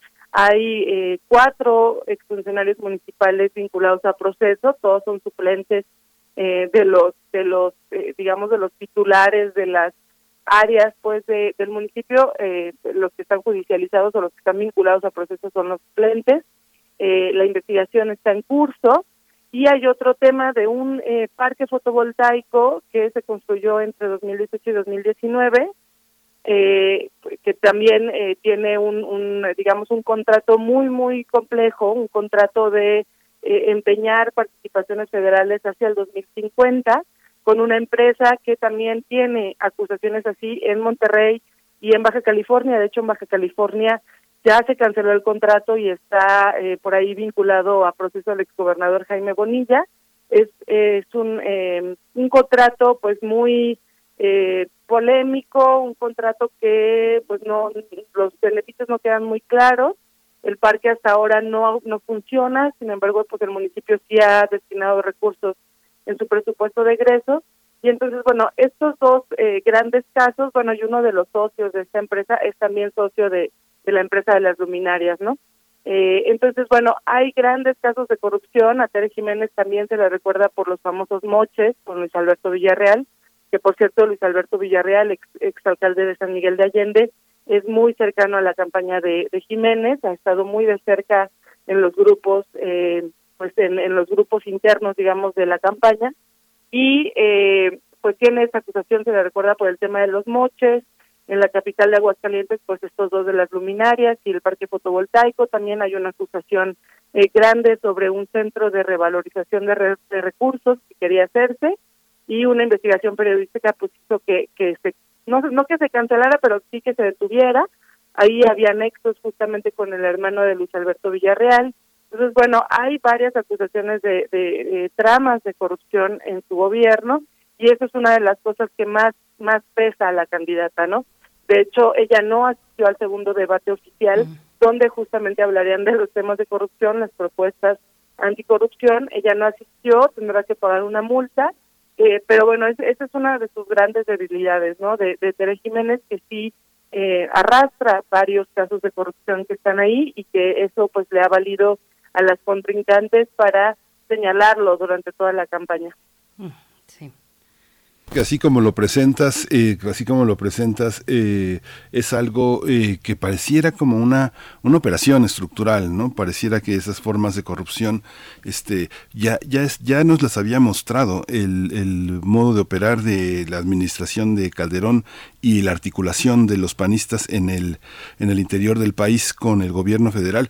Es como, y siempre, siempre culpaban a las estructuras más débiles, ¿no? Suplentes, jefes de departamento, subdirectores, siempre ellos eran los indiciados y los directores generales de permiso, de vacaciones. Es una, es una estructura, o tú como lo, tú que tienes ese seguimiento en la entidad, ¿lo observarías así, este, Mónica?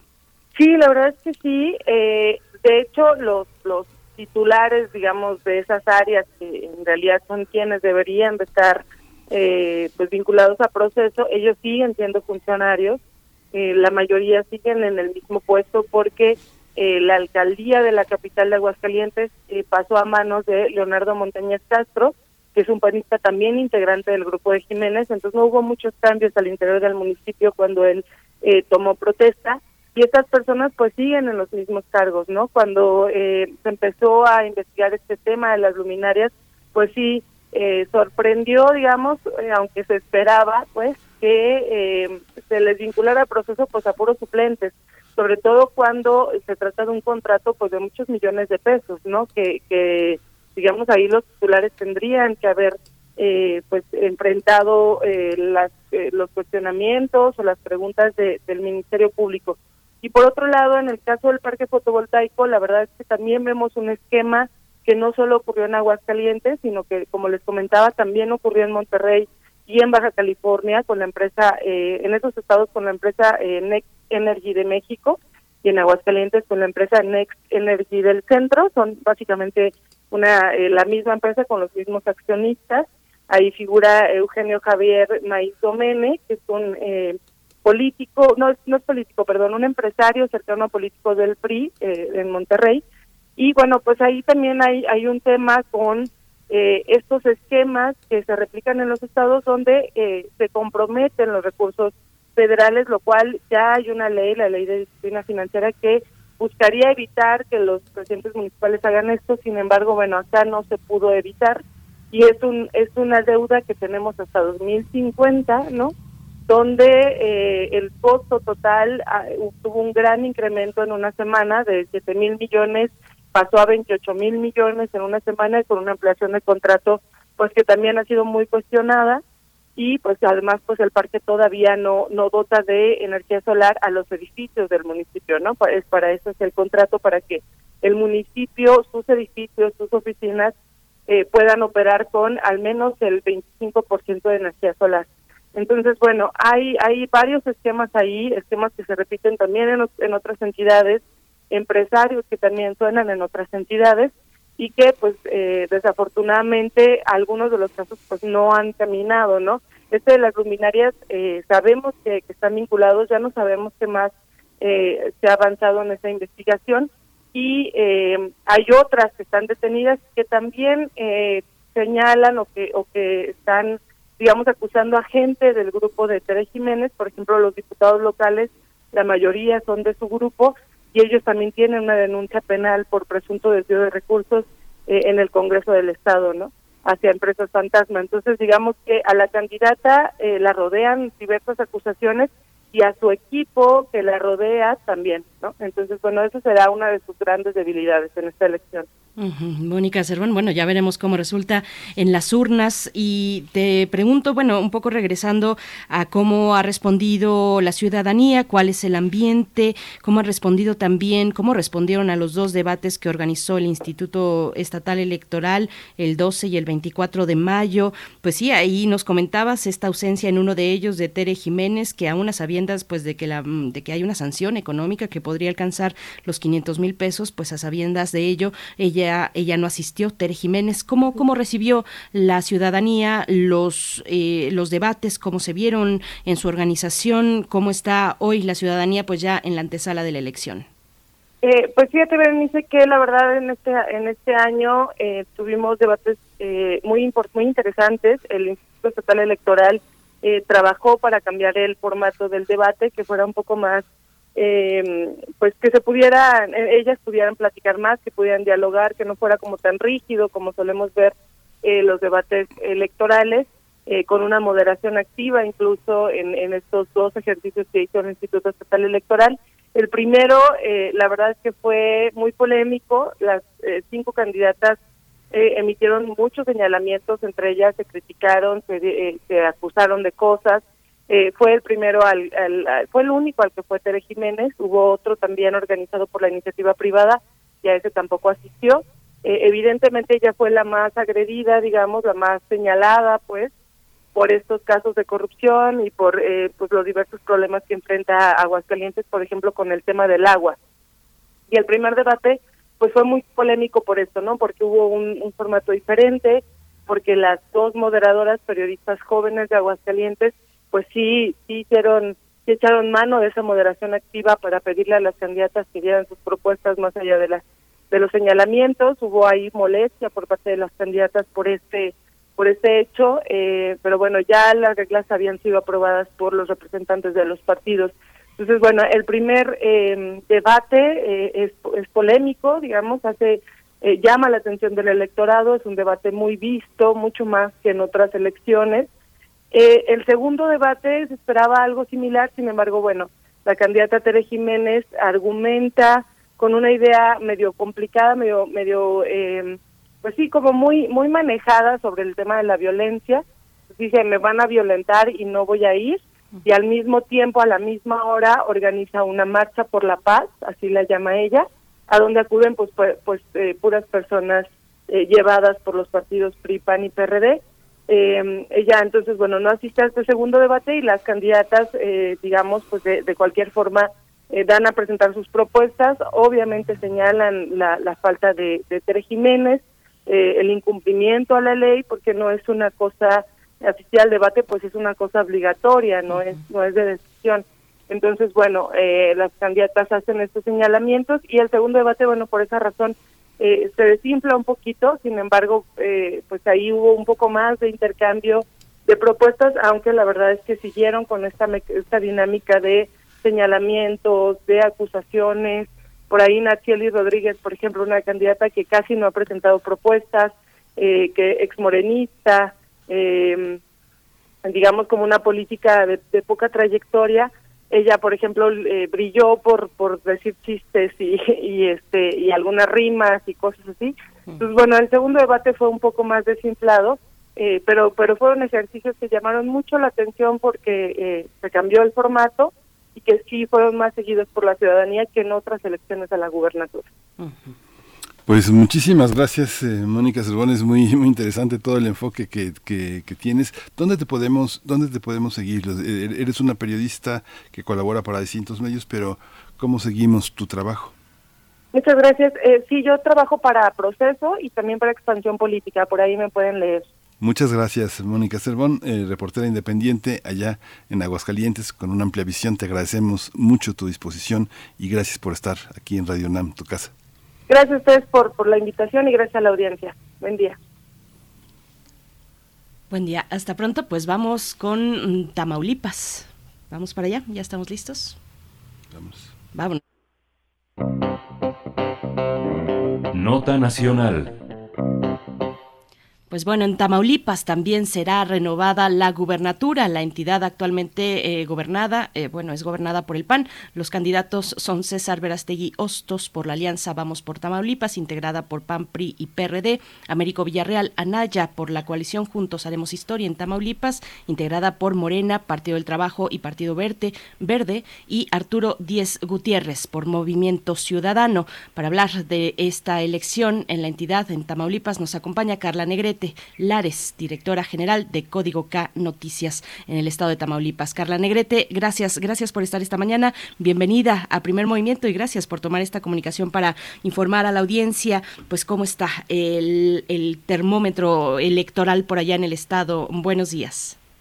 ¿Qué tal? Muy buenos días. Los saludo con muchísimo gusto desde la ciudad y el estado de Don Rigo Tobar, pegaditos a la playa, pero muy acalorada, acalorada la situación a esta hora de la mañana. Hoy tenemos una temperatura de 28 grados centígrados aquí en la zona fronteriza, sin embargo es una de las temperaturas más bajas que hemos registrado en las últimas semanas, eh, comentándoles un poquito acerca del clima para cortar eh, o para este quebrar este cielo, vamos a decirlo así, esta mañana.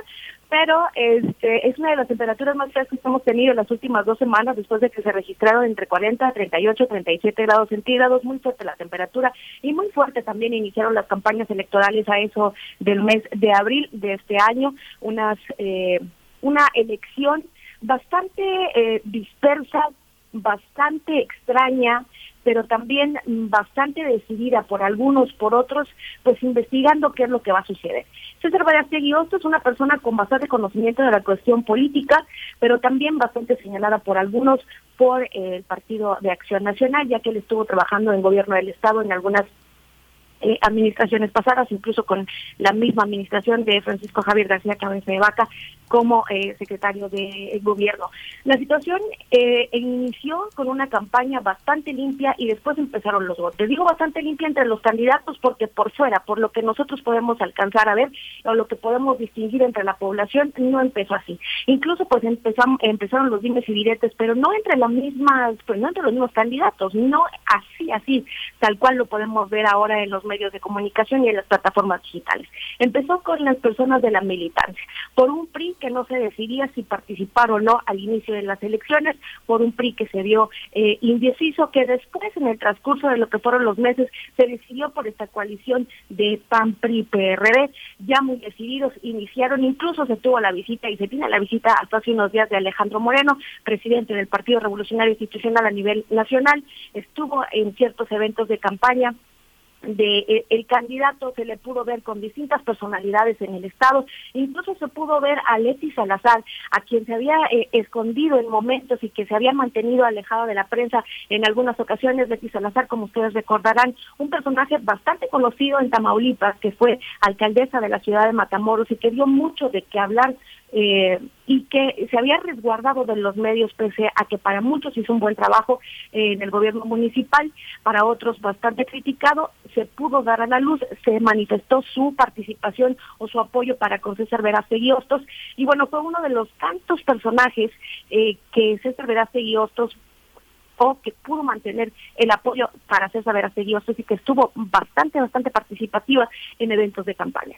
Otro personaje que podemos conocer y que se ha, dado un empuje eh, en esta campaña ha sido Américo Villarreal, que si bien ya habíamos escuchado de él en eh, campañas anteriores como médico, pues sí ha tenido sus eh, altas y sus bajas dentro de esta campaña, al igual que César Verástegui En algunos debates muy eh, centrado, en algunos otros muy detenido, con algunos eh, aciertos, en algunas ocasiones unos aciertos equivocados y otros, digo aciertos equivocados porque si bien manejaba algunas cifras, otros hacían retórica de este asunto y le manejaban muchos errores que se han presentado dentro del gobierno federal, dentro del gobierno eh, federal y dentro del gobierno municipal. Como sabemos, Matamoros es un eh, el gobierno morenista, está a cargo eh, señor Mario Alberto López Hernández y bueno, se han dicho muchas cosas. Precisamente en esta relación es la que quiero hablar, hablándote de mi ciudad, de donde yo me encuentro.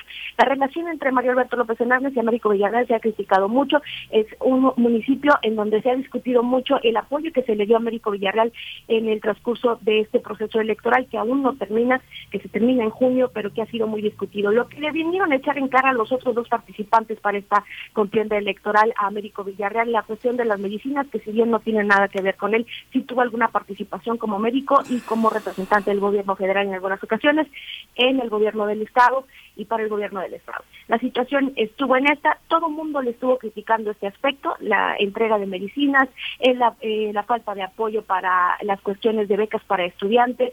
Por ese lado se fueron los candidatos. En el otro lado está eh, Arturo Díez, eh, criticado por no traer propuestas fijas, eh, criticado también porque en algunos debates pues se dedicó únicamente a estar entablando pues los malos puntos eh, de los otros candidatos sin dar en sí propuestas y por llevar pues no un mensaje muy adecuado para Tamaulipas. Lo único que él supo decir en sus promocionales y como ustedes lo pueden ver pues es que hay un gobierno de Nuevo León que está ya manejado por Movimiento Ciudadano que es el partido que él representa, y bueno, que ahí también está el señor Colosio, un señor Colosio que todos conocemos por el trabajo que realizó su papá y por el excelente equipo de campaña que él ha mantenido dentro del de, el gobierno que ahora está representando. Y bueno, Arturo Díez con pocas propuestas, un Américo Villarreal bastante serio, pero trabajando en las colonias, haciendo su esfuerzo en algunos puntos, tratando de quitarse ese eh, esa cuestión de las medicinas, eh, proponiendo un mejor apoyo para los jóvenes, que las personas, si tú vas a las colonias, es lo que más le piden, ¿no? Las becas para los estudiantes, el apoyo para eh, las personas de la tercera edad que se ha visto pues muy marcado por parte del gobierno federal donde han hecho un recorte, ellos dicen, y donde no se ve una paga fija para las personas de la tercera edad. Por su parte, César y Hostos pues trae consigo en su espalda la cuestión del gobierno de Francisco Javier García Cabeza de Vaca, un gobierno bastante criticado, bastante señalado y bueno, donde sabemos que se tiene una situación legal por ahí todavía con eh, el gobierno actual. Eh, él lo trae a cuestas. Sin embargo, pues aquí eh, está entre esos dos personajes, yo lo dejaría así, entre César Augusto Verástegui y otros, el truco, eh, que también, bueno, este eslogan de el truco, bueno, este sobrenombre le ha traído bastantes este, situaciones con, con los otros partidos, donde se han tomado también hay unas, pues han tomado este apodo o su sobrenombre para uso propio de sus campañas, los contrarios, ¿no? Pero eh, pues él dice que es un truco bueno y que va a ser por Tamaulipas, ha manejado mucho ese aspecto, su eslogan es bastante fuerte, no sabemos, está muy indecisa la situación aquí en Tamaulipas, para algunos, para otros, bueno, pues ya tienen su voto decidido, quieren seguir con eh, apoyando al gobierno federal a través de Américo Villarreal y bueno, otros están decidiendo si sí o no eh, tomar la decisión por César Vegastegui. La situación está eh, difícil aquí en Tamaulipas, y me imagino que también en todo eh, el entorno nacional por lo que está sucediendo, pero sin duda aquí en Matamoros, en una zona fronteriza que se ha visto bastante dañada por parte de la cuestión migratoria, aquí la gente quiere saber qué es lo que va a pasar eh, si se les va a continuar dando el apoyo a los migrantes, por ejemplo, si va a haber mayor apoyo a la cuestión educativa, si va a llegar mayor infraestructura para algunas eh, colonias, hay colonias olvidadas, están muy dolidos con el gobierno municipal actual, sin embargo, ellos todavía tienen confianza con lo que está sucediendo con el gobierno federal y esperan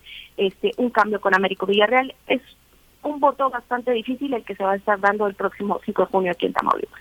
Sí, ahí cómo, cómo observas tú el, el tema de eh, la delincuencia organizada, digamos desde eh, hace ya bastantes gobiernos, no solo cabeza de vaca, el eh, crimen organizado es algo que forma parte de, de, la estructura del gobierno. Hay una parte, uno, uno recuerda gobernadores anteriores que se ufanaban, no traían guaruras, pero es que ellos eran los jefes, ¿no? Los jefes de jefes. ¿Cómo, cómo se observa el crimen organizado? El narcotráfico, la presencia de la violencia eh, electoral. ¿Cómo lo, cómo lo ubicas, este Carla? Mira, en cuestiones electorales, déjame decirte que también ha sido una de las propuestas principales de eh, los candidatos. Américo Villarreal no tan fuerte, se ha ido más por la cuestión eh, de medicinas, de apoyos en colonias, de infraestructura y demás. Eh, y por mantener un gobierno austero como lo ha manejado el gobierno federal. Sin embargo, César y otros sí ha manejado mucho la cuestión de la seguridad en torno al Estado, pese a que ha sido y viene de un gobierno panista. Eh, la situación que estamos viviendo ahora con el crimen organizado sigue siendo difícil sigue siendo una situación que se tiene que pensar por parte de estos tres candidatos, que si llegan a estar cualquiera de los tres en la gobernatura y ocupar ese sitio tan especial que es para la población, sí se tendría que llegar a tomar riendas en el asunto y cartas en el asunto. Es una situación bastante difícil, es una situación que se sigue viviendo hoy en día con una cantidad inigualable de situaciones. Sin embargo, eh, lo han querido manejar ellos de una manera muy apropiada, manejando, eh, en el caso de César Beategui, otros propuestas, en el caso de Américo Villarreal también algunas propuestas para ese sector. Sin embargo, no he visto que le den tanto auge o, que retomen tanto ese punto, porque es una situación difícil, es una situación en la que ellos llegan eh, a toparse, como ustedes saben, con algunos ataques incluso de la misma prensa, ¿no? De, están señalando ese punto. Es un punto importante, es un punto que duele a Tamaulipas y a todo el Estado. O sea, en cuestión de eso, eh, eh, en cuestión de seguridad, en cuestión de lo que está pasando en crimen organizado, sí es una situación que se tendría que verificar por los tres y es una situación que el pueblo no olvida y que está apuntando y que está teniendo nota y que está diciéndole a los tres qué es lo que va a suceder con el crimen organizado, va a bajar la delincuencia, ya no que ya no queremos que haya robos, ya no queremos eh, más engaños, queremos que haya más policía, queremos que se, tome en cuenta eh, el punto de la población. Es algo que duele, es algo que está permanente y, y sí es algo que se está tomando en cuenta, sin embargo, tendríamos que ver quién es el que llega a ocupar el lugar como gobernador y si de verdad va a tomar eh, cartas en el asunto.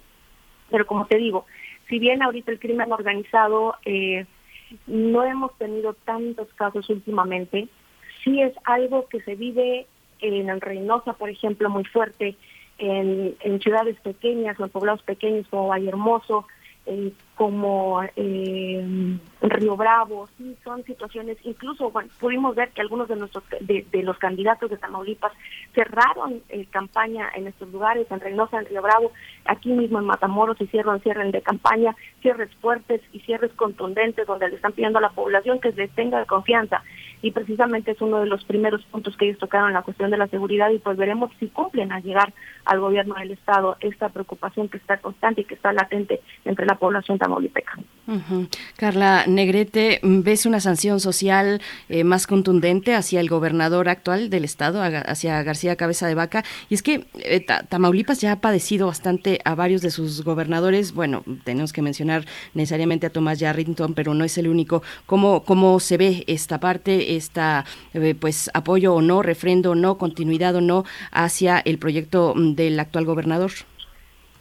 El, eh, iba a decir el público, pero más bien la audiencia, que también nos escucha gracias a ustedes desde la Ciudad de México en primer movimiento, sabe perfectamente que aquí en Matamoros, en Tamaulipas, en todo el estado, estamos dolidos, estamos somos un pueblo que está esperando por más, pese a que ha hecho algunas cosas bien, porque no podemos decir que todo lo haya hecho mal eh, el gobierno de García Cabeza de Vaca, hay ciertos aciertos, hay cosas por parte eh, de, la Secretaría de Desarrollo Económico que se han hecho bien, hay partes en cuestión educativa que se han implementado de manera correcta, hay otras que no tanto, es como en todos los gobiernos, pero sin duda alguna lo que más le ha dolido pues es la cuestión de la seguridad, donde como ustedes lo mencionaban, se ha querido tomar riendas, no se ha podido, eh, y además de otros tantos aspectos que tiene él que ajustar eh, y que le debe a la población el mismo trato a la gente, em, personalidades que están cerca del gobernador que también le pudieron haber afectado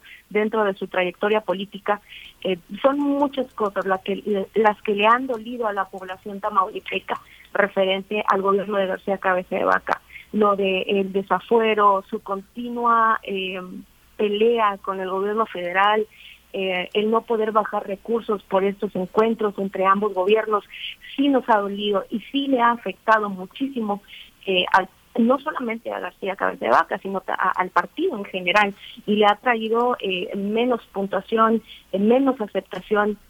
Al mismo César Verástegui Hostos, que si bien entraría con todo en promocionales, lo ves en todas partes, si bien este, hace actividades, sí era algo que le criticaba, no te vas a hacer tú eh, llegar allá, no te va a afectar lo que él hizo, no te va a afectar el proceso legal por el que él está pasando. Incluso, bueno, hace unos días eh, se comentaba que mandó una orden de detención en contra de Carlos Peña Ortiz, que es el, eh, presidente municipal de Reynosa, hijo de Maqui Ortiz, ex también alcaldesa de Reynosa. Eh, y bueno, esta situación, eh, Carlos, Carlos eh, lo mencionaba, ¿no? Carlos Peña lo mencionaba ayer, antier, en sus redes sociales. Decía, mira, lo que me llegó ahora de García Cabeza de Vaca que sin pruebas me está mandando a una orden de aprehensión no eh, una situación bastante difícil bastante criticada que para que para muchos pues son cosas que sí le, dan menor puntaje eh, no solamente a, Cabeza de Vaca con, con su administración, sino también al Partido Acción Nacional, el saber cómo lo va a manejar en Tamaulipas y cómo se va a demostrar esto en las votaciones del próximo 5 de junio. Pues Carla, es una, es una, es una parte también importante. ¿Qué va a pasar con Cabeza de Vaca? ¿Hay una previsión de acción judicial contra él? Eh, este blindaje que le ofrecieron, pues prácticamente todos los poderes del Estado, ¿tú crees que continúe? Pues se prevé a una semana de las elecciones que este blindaje continúe. Se prevé que al final se tomen cartas en el asunto. Eh, una vez que se acaben las elecciones, pudiera haber ya por fin una acción. Ahorita eh, eh, es difícil, es difícil. Él está blindado, el gobernador eh, ha sabido muy bien manejar la situación. Creo que lo ha tomado con bastante calma. No sé ustedes cómo vean por allá, por, por la Ciudad de México, la situación, pero nosotros aquí lo vemos. sí, hubo un tiempo en que se mostró desesperado por hacer cosas, pero ahora lo vemos calmado, digamos, tranquilo, si bien eh, en algunas ocasiones ha dado eh, algunas declaraciones fuertes al respecto, otras se ha mantenido. En estos últimos días se ha mantenido sin dar alguna declaración al respecto. Creemos que todavía el blindaje se va a mantener, pero se va a mantener hasta que terminen las elecciones y ya sabremos qué hará el gobierno federal una vez termine esta temporada electoral. Digo, es, es una cuestión de estrategia, no, no, no creo que en este momento se vaya a dar eh, ese, esa situación. Sin embargo, podría ser un punto a favor para eh, pues algunos candidatos eh, si esto ocurriera, ¿no? Si se quitara en este momento el blindaje que tiene García Cabeza de Vaca, podría también darle un punto a favor a Américo Villarreal y podría de alguna manera eh, beneficiarse algunos otros candidatos. Arturo Díez, fíjate, eh, no es una persona que ha estado sobresaliendo mucho, sin embargo, sí ha utilizado como este tipo de cosas que tú mencionas, lo del blindaje eh, del gobernador García Cabeza de Vaca, el, que César Verástegui Hostos haya trabajado algún tiempo como secretario del gobierno, la situación en Américo Villarreal, son puntos que él ha tomado. No sabemos si esto, si en este momento le quitaran el blindaje a cabeza de vaca, esto pudiera servirle a Arturo Díez y si vayamos a hacer gobierno eh, de movimiento ciudadano, quién sabe. Te digo que en este momento es una situación muy difícil, a lo mejor por estrategia, eh, si nosotros como periodistas lo viéramos, a lo mejor como estrategia estaría genial, o, sería una cosa de, de ocho, como nosotros le llamamos en el argot periodístico, si esto sucediera en este momento, porque no solo se beneficiaría Cabeza de Vaca, se beneficiarían los candidatos que, que están colgando esta situación. Sin embargo, no lo veo adecuado, no creo que vaya a suceder. Eh, en estas últimas fechas y más porque se acerca, pensándolo muy fríamente, más porque se acerca eh, un proceso electoral. Pero si también lo vemos como una manera de estrategia muy efectiva, podría ser algo que le pudiera funcionar al gobierno federal para que pudiera eh, ganar adeptos a Américo Villarreal. Quién sabe, sería una muy buena estrategia de una manera o de otra. Eh, Carla Negrete, en cuestiones de seguridad, de temas de seguridad de la elección misma del día de la jornada 5 de junio, ¿cómo se ve? Se ve la presencia, el despliegue de la Guardia Nacional, que también ha sido pues uno de los elementos que han a los que han apuntado la alianza eh, Vamos por Tamaulipas, eh, precisamente criticando pues esta presencia o esta lo que llaman una militarización, ¿no? Del, del Estado y en torno en torno a la elección. ¿Cómo se ve cómo se ve esta parte, cómo se ve la presencia de la Guardia Nacional. Sí, claro que sí. Desde años anteriores la Guardia Nacional ha, eh, en cuanto a elecciones, siempre ha, blindado la cuestión electoral desde, su inicio, no desde el día uno en que se toma eh, el, arranque de estas elecciones para el próximo 4, 5 de junio. Este proceso electoral siempre ha sido muy vigilado y bueno, y siempre muy criticado, ¿no? Eh, hace unos días llegaron los primeros paquetes, eh, se ha estado trabajando mucho en la cuestión de la organización en cuanto a la revisión en colonias, a quienes van a estar de jefes de casilla. Fíjate que por ese lado, eh, por la cuestión de quiénes desean participar, a quién no, sí fue una situación que el Instituto Nacional Electoral o el Instituto Electoral eh, de Tamaulipas sí eh, contó con poca participación con poco acercamiento por parte de la ciudadanía. Había muchas personas que no querían participar, había otras personas que no querían eh, volver a, pasar por eso otra vez, decían que es un proceso bastante difícil. Sin embargo, bueno, al final se pudo contar con todos los participantes necesarios por casilla. Uh, sí fue una situación eh, en cual el Instituto Nacional Electoral tuvo que hacer con un constante llamado, un, un llamado a la población para que asistieran y para que acudieran a los cursos de capacitación, para que se animaran y ha sido un trabajo constante entre la Guardia Nacional y entre las autoridades del Instituto Electoral de Tamaulipas eh, en este aspecto. Hace unos días también pues se dio a conocer cuántas son las casillas oficiales, son más de 565 casillas, casi 600 las que se van a instalar con vigilancia. Como ustedes ya saben, pues participan también las cuestiones empresariales para tienen sus propios verificadores eh, los partidos políticos también. Pero en cuanto a lo que te refieres de seguridad por parte de la Guardia Nacional, siempre ha sido así, siempre se ha manejado así. Si bien hay algunos aspectos en los cuales, pues sí, uno como periodista dice es que deberían de controlarse, es que deberían de hacer esto. Sin embargo, es una situación difícil la que vivimos por lo que dicen ustedes, por la cuestión de la seguridad. Ellos ahorita no pueden tomarse un descanso, tienen que estar vigilando perfectamente bien. Y bueno, eso lo entendemos. Lo único que sí pedimos como periodistas es que se lleven las cosas como tienen que ser eh, en Santa paz, ellos tienen que hacer su trabajo, también nosotros. Eh, por esa parte, pues estamos de acuerdo. Sí, algunos tropiezos, pero en cuestión de seguridad, pues ya todo se tiene tomado en cuenta. Incluso se están haciendo ya eh, algunos ensayos previos para el día de la elección por parte del Instituto Electoral de Tamaulipas, eh, los ensayos de conteo en cuanto a la participación ciudadana, incluso, bueno, estos contadores electrónicos que se van a instalar dos solamente en Tamaulipas, eh, para hacer el conteo de votos, eh, todavía no en toda su capacidad, pero se va a estar haciendo también ese ensayo. Se estuvieron haciendo eh, también debates por parte del Instituto Electoral de Tamaulipas, ¿qué es lo que yo te decía? no Con muy poca participación, con muy poca movilidad por parte de los candidatos, los vimos un poco serios, hace saber a seguidos, sí lo vimos un poquito más más atrevido. Américo Villarreal en algunas ocasiones pues se detenía, pero sí se contó con la participación. En algunos de ellos no asistió. Eh, Arturo Díez, bueno, tratando de, sobresalir, pero sin embargo todo muy tranquilo en la cuestión de los debates. sí hubo participación ciudadana en algunas plataformas, muchos comentarios eh, negativos por eh, las preguntas que les hacían y bueno que no contestaban. En, en cuestión de seguridad también se le hicieron preguntas al Instituto Electoral de Tamaulipas aprovechando la plataforma, pues muchas personas decían que querían que eh, en cada colonia hubiera mayor participación de, eh, de la Guardia Nacional. Y es que, por ejemplo, aquí comentándoles un poquito lo que sucede en Matamoros como sucederá en algunas otras regiones del país. Hay colonias que son muy difíciles de repente y donde sí se ha tenido pues incluso eh, el robo de, de, las cajas electorales, eh, incluso no se han instalado casillas eh, o las personas no llegan a tiempo a propósito y es una situación que se vive en diferentes estados del país cuando hay votaciones y aquí no es una situación que no se viva, es una situación bastante difícil por colonias, hay colonias difíciles, hay colonias en donde no se puede pasar, hay colonias en donde no debieron de haber puesto este, las casillas electorales, hay personas que no están registradas.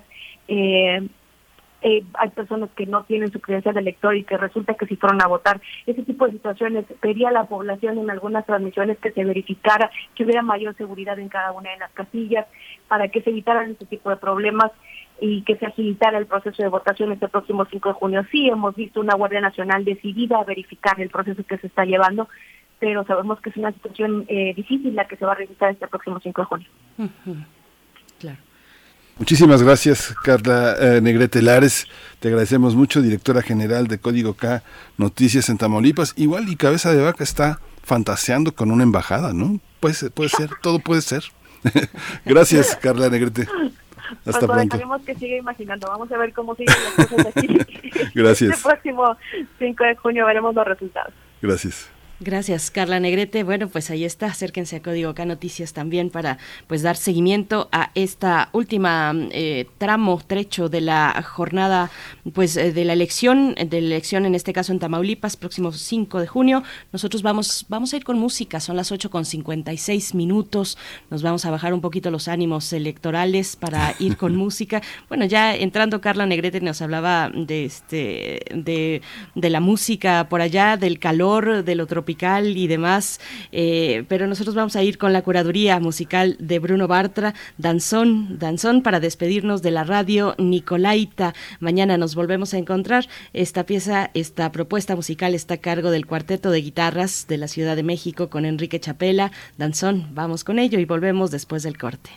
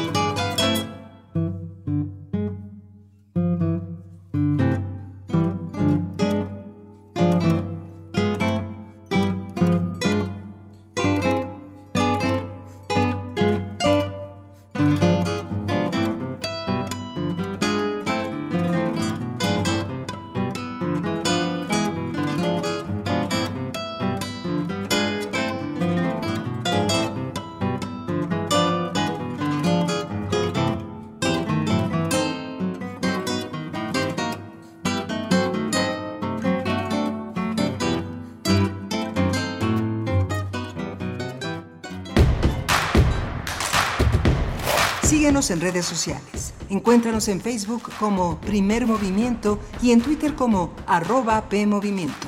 Hagamos comunidad.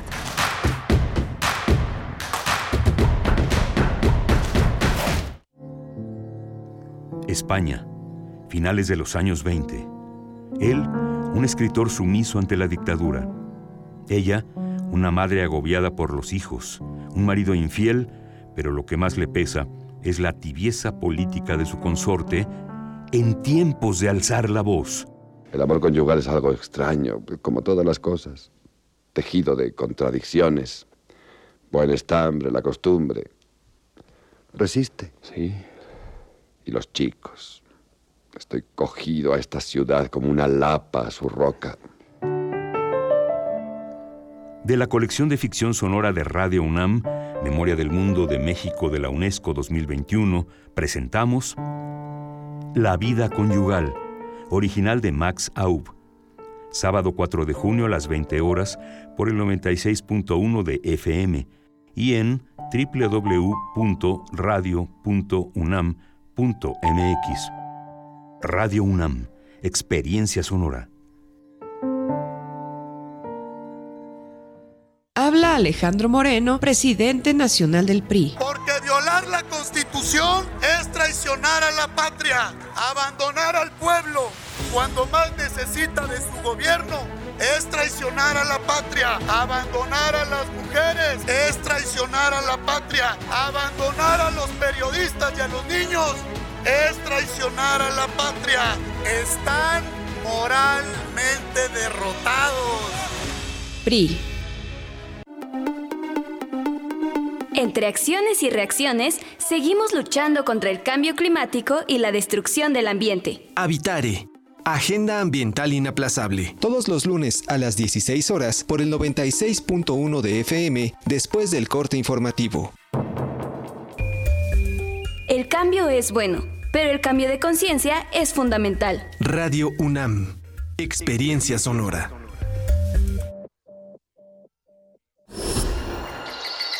Creemos en un mundo donde se escucha toda la música. Toda la música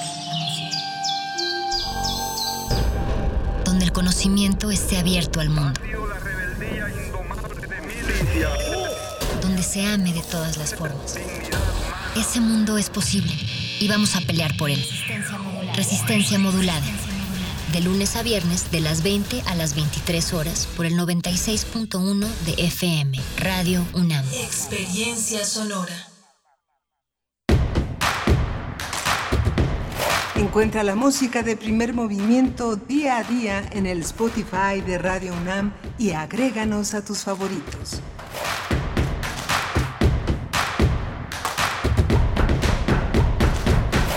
Ya volvimos después del corte, un breve corte para dar inicio a nuestra tercera hora de transmisión en esta mañana, lunes, mañana de lunes 30 de mayo de 2022. Les saludamos en las frecuencias universitarias y les agradecemos su escucha, su escucha desde muy temprano. También si acaban de sintonizar, bienvenidos, bienvenidas al 96.1 de la FM en Ciudad de México, el 860 de la amplitud modulada o si lo hacen a través de internet en www.radio .unam.mx y todas las plataformas que reproducen esta radio, esta señal de radio pública y universitaria. Aquí en Ciudad de México se encuentra Rodrigo Aguilar en la producción ejecutiva, Violeta Berber en la asistencia de producción, Arturo González esta mañana en los controles técnicos y Tamara Quirós en redes sociales donde todos les estamos leyendo, leemos sus comentarios. Gracias, gracias a quienes han escrito, se acercan y nos comparten una postal, un comentario, lo que sea que haga, eh, que sirva para hacer comunidad y también para mantener este diálogo. Miguel Ángel Quemain está precisamente ahí detrás del micrófono en la voz. ¿Cómo estás, Miguel Ángel? Hola, Berenice. Buenos días para todos los radioescuchas que se incorporan en esta hora. Eh, los que ya venían eh, bregando desde las 7 de la mañana, les quedamos a deber Oaxaca. El joven Murat tiene mucho que tiene mucho que hablar. Tal vez él, tal vez sí se espera una embajada. Bueno, se espera la candidatura la candidatura nada menos que la presidencia de la República. Es un, joven eh, que tiene antecedentes, digamos que su homónimo, su, su, padre eh, fue gobernador de Oaxaca, prista, polémico, pero bueno, esta, esta manera de algunos gobernadores de haberle entregado a Morena esta, esta sucesión, este, para muchos, para muchos analistas, fue, fue premiada con reconocimientos importantes, con este, en, en, en primera, segunda base, algunos esperando bateo, pero como en la lógica beisbolera de la 4T es, es interesante ver esta dinámica eh, de las sucesiones eh, de las gobernaturas, Berenice. Sí, sí, yo creo que es la percepción, Miguel Ángel, justo que eh, esa percepción de que esto ya se ha inclinado, se está inclinando hacia un lugar de la balanza, precisamente que no es el de la continuidad, pero es, es, un, es una cuestión interesante lo que está ocurriendo en Oaxaca, aunque yo lo que he podido leer, lo que he podido consultar, es que no ha levantado pues el ánimo realmente, la atención en en gran parte de la población en Oaxaca, una población tan diversa, ¿no? Una población tan, tan rica culturalmente hablando. Y bueno, pues ahí están, ahí está eh, Salmón Jara eh, por Morena y Alejandro Avilés eh, en la alianza del PRI y del PRD. Dicen por ahí algunos lo que queda el PRD. Recuerdo siempre, siempre lo comenta así Julio Astillero, lo que queda el PRD, pues bueno, van en alianza impulsando a Alejandro Avilés, pero bueno, en sí pareciera que, esto ya está pues cedido, cantado, por supuesto que quien tiene eh, la última palabra es el voto ciudadano el próximo 5 mm, de junio, pero un poco desangelada me parece. Algunos argumentan que porque no son eh, estas elecciones eh, que convergen con otros cargos de elección popular, sino simplemente una gubernatura, pero eso mismo pasa en Tamaulipas, de lo que hablamos hace un momento con Carla Negrete, de Código K Noticias, eso también pasa en Aguascalientes, solo van por una gubernatura, no así Durango, que sí tiene varias regidurías y sindicaturas, eh, presidencias municipales, 39 presidencias municipales.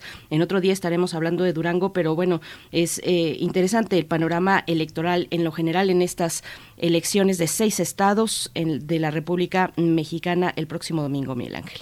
Sí, sí, es francamente interesante y el caso de Murat, por supuesto, nada tiene que ver con esa, con esa especie de Frankenstein mnemotécnico que es el caso de Colosio, que es algo verdaderamente, pues, una especie, sí, de Frankenstein político. Pero fíjate, Berenice, que el fin de semana iba a ver eh, Pueblo eh, de Rocío Carrillo, pero llegué tarde, ¿tú crees? Entonces, este, pero porque había, es, era complicado llegar y perdí muchísimo tiempo en, la, eh, en el transcurso para estar en la sala y ver esta obra de la que hablamos el viernes. Pero fíjate que, fíjate que fue una experiencia muy gratificante porque ayer fue el Día eh, Nacional del Juguete Popular y fue una manifestación, la biblioteca estaba verdaderamente llena de niños, muchísimos niños y la plaza de la Ciudadela con todo y que digamos que uno podría pensarla como una aventura del ambulantaje, había muchas cosas muy interesantes, muchísima también, muchísima artesanía y mucha consonancia con esta, con el coleccionismo, eh, francamente muy, muy interesante y eh, los juguetes populares estaban en exhibición, no había venta. Afortunadamente en la Ciudadela está el mercado de artesanías, que es un lugar verdaderamente extraordinario. Lo que me llamaba la atención es que iba con la seña de identidad de la quinta ola para México, pero por otra parte llena la biblioteca. Y tuve la oportunidad de conocer a tres personas, a Fernando Martínez, a Rubén León Hernández y a Inés Alonso Ojeda, encargados de la sala de la biblioteca Carlos Monsiváis, verdaderamente apasionados, verdaderamente interesante, muy, eh, muy, yo creo que hay que hacer un recorrido por cada una de las salas, la biblioteca de Monsiváis, importante y de una manera organizada, impresionante, atendida, este, muy visitada, este, llena de gente desde este, en, en sábado, lo mismo pasó el domingo, es algo verdaderamente increíble. Increíble además el conocimiento que los bibliotecarios tienen. Es una biblioteca, Monsiváis, este, alguna vez tuve oportunidad de preguntarle qué vas a hacer, porque no te dejaba, no te dejaba este, eh, tomar sus libros, solo los diccionarios, ¿no? Te decía, una vez le pregunté a quién le vas a dejar toda esta biblioteca y él decía a mi peor enemigo eh, porque verdaderamente el orden es, eh, es, apasionante, es muy interesante, los gustos eh, y, la, y, lo, y, lo, lo, caprichoso, lo arbitrario, con todo y que hay áreas muy, muy claramente en historia del arte popular, historia de la plástica mexicana, historia de la poesía, en narrativa, este, pero lo demás es verdadero, el periodismo, pero lo demás es verdaderamente eh, interesante. La mano, se nota la mano también del Fisgón, que fue uno de los, en los últimos 25 años de su vida, el Fisgón fue una, una Rafael Barajas, historiador, este caricaturista, fue una parte fundamental para construir esta biblioteca, sobre todo en los incunables, que muchos de ellos también están en el Museo de la Estampa y otros en el Museo del Estanquillo, pero hay que recorrer, hay que recorrer mientras podamos nuestras grandes bibliotecas. Una de ellas es la de México, también con todos los recuerdos de Eduardo Lizalde que la dirigió tan espléndidamente durante muchos años. Fue, fue una, un fin de semana muy, muy interesante. Ay, Miguel Ángel, pues ya, ya nos antojaste. La verdad es que ya nos antojaste este paseo. Yo me lo debo, ¿eh? Me lo debo porque tiene mucho tiempo antes de la pandemia, antes de la pandemia que no voy a la Biblioteca de México, que no me acerco tanto, bueno, entro a la Ciudadela. En fin, eh, yo creo que hay mucho que explorar y hay que hacerlo antes de que, ojalá que no, ojalá que no, pero antes de que vuelvan las restricciones, porque efectivamente los contagios eh, pues van, van subiendo, no hay que bajar la guardia, hay que salir, pero cuidándonos. Y pues bueno, qué, qué, buena experiencia el fin de semana. Yo me la pasé en casa, la verdad, me la pasé en casa. Eh, me llegaron unos buenos eh, libros, tengo por acá de Leonora Carrington, entonces me la pasé leyendo entre ellos y haciendo una buena comida. Pues bueno, así me la pasé el fin de semana, pero, pero prometo eh, ir pronto para tener también esa experiencia y platicar un poquito contigo y con la audiencia, Miguel Ángel. Y bueno, pues tenemos la poesía necesaria en un momento ya, si nos da la voz, y la mesa del día. Vamos a estar eh, conversando con Rodrigo García, coordinador de proyectos culturales para el desarrollo en el Centro Cultural de España en México, y con Luisa Pardo, fundadora y coordinadora del colectivo eh, Lagartijas Tiradas al Sol. Vamos a hablar del Foro Internacional de Innovación Social Comunitaria, FISC por sus siglas, que tendrá lugar del 9 al 11 de junio en el marco de la Conferencia Mundial de la UNESCO sobre Políticas Culturales y Desarrollo Sostenible. Y hacia el final también tendremos a la doctora Clementina Equigua, que nos hablará de la historia detrás de algunas frutas en América, la historia de la domesticación de algunas frutas que están de temporada en estos días. Así es que en estas semanas, pues bueno, quédense aquí. Iniciamos pues con la poesía necesaria si estás listo, Mila. Listo, listo. Vamos. Primer movimiento Hacemos comunidad en la sana distancia. Es hora de Poesía Necesaria. Hoy la poesía necesaria está dedicada a esta gran poeta asturiana que recibió eh, la el, premio Reina Sofía de Poesía Iberoamericana, Olvido García Valdés, una mujer verdaderamente extraordinaria, de una enorme discreción, con una voz fuerte. Ella nació, ella nació hace 70 años en, en Santianés de Pravia, un pequeño pueblito allá en el norte de España, en Asturias, una zona húmeda, fría, pero también eh, poderosamente iluminada por sus poetas y sus escritores. A ella eh, la caracteriza, decían los jurados, eh, que es una poeta de la emoción, la alegría, el dolor, la enfermedad, la naturaleza y de la reflexión ontológica que decía intimista y metafísica, unos textos de honda trascendencia y muy de la mano con el lector.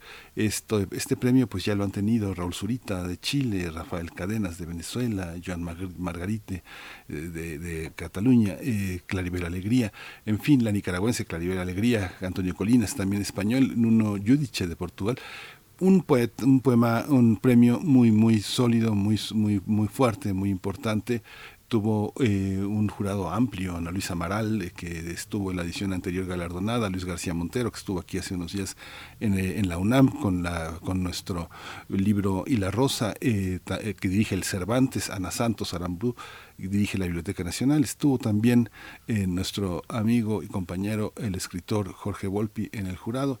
Así que bueno, voy a leer este poema que este conocido temblor que forma parte de un, eh, de un largo trabajo de, eh, olvido que es eh, este poema. va a ir con la música de los franceses, Big Flo y Yoli Plutard, esta canción tan, tan interesante y muy hermanada con este poema. Este conocido temblor de las hojas con la brisa y este verde de abril como un vómito en la luz, suficientes aún las antiguas palabras, no percibe el cadáver dulzura ni calor y sí, en cambio, el silencio y el frío, puesto que se percibe lo que es. Discontinua vivencia, porque todas aquí somos iguales. Como mirlos y mirlos esbeltos en el canto y en el negro, intercambian sonidos.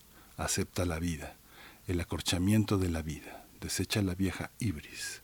Nada pierde quien muere, nada gana tampoco. Es nítido el sonido tras la lluvia. Se percibe ahora el tren con violencia veloz, el obsesivo sureo de palomas. Big Flo et Oli. Tu connais, non? Quand j'étais petit, je pensais qu'en louchant trop, je pouvais me bloquer les yeux. Que les cils sur mes joues avaient le pouvoir d'exaucer les vœux. Quand j'étais petit, je pensais que les adultes disaient toujours vrai. Et la nuit dans la voiture, je pensais que la lune me suivait. Mais depuis, qu'est-ce qui a changé? Pas grand-chose. Je n'ai pas rangé les questions que je me pose. Qu'est-ce qui a changé? Pas grand-chose. Je n'ai pas rangé les questions que je me pose. On disait, tu comprendras plus tard. Tu comprendras plus tard. Tu comprendras plus tard. Mais on est plus tard et je comprends pas. Tu comprendras plus tard. Tu comprendras plus tard. Tu comprendras plus tard. Mais on est plus tard et je comprends pas. Quand j'étais petit, j'entendais un monstre qui vivait sous ma maison. Je pensais mourir dans la lave si je marchais pas sur le passage piéton. Qu'à l'époque, des photos en noir et blanc, les gens vivaient sans couleur. J'étais sûr qu'un bisou de ma mère pouvait soigner la douleur. Mais depuis, qu'est-ce qui a changé? Pas grand-chose. Je n'ai pas rangé les questions que je me pose. Qu'est-ce qui a changé? Pas grand-chose. Je n'ai pas rangé les questions que je me pose. On disait, tu comprendras plus tard. Tu comprendras plus tard. Tu comprendras plus tard. Mais on est plus tard et je comprends pas. Tu comprendras plus tard. Tu comprendras plus tard. Tu comprendras plus tard. Mais on est plus tard et je comprends pas. Aujourd'hui, en grattant un ticket, je me vois millionnaire. Je me dis, tout ira mieux si je souris à la banquière. Aujourd'hui, je me dis que si j'attends, quelqu'un fera ma vaisselle. Que même si je vieillis, mes parents sont immortels. Qu'est-ce qui a changé? Pas grand-chose. Je n'ai pas rangé les questions que je me pose. Qu'est-ce qui a changé? Pas grand-chose. Je n'ai pas rangé les questions que je me pose. Tu comprendras plus tard. Tu comprendras plus tard. Comprendras plus tard. Mais on est plus tard et je comprends pas. Tu comprendras plus tard. Tu comprendras plus tard. Tu comprendras plus tard. Mais on est plus tard et je comprends pas. Plus tard,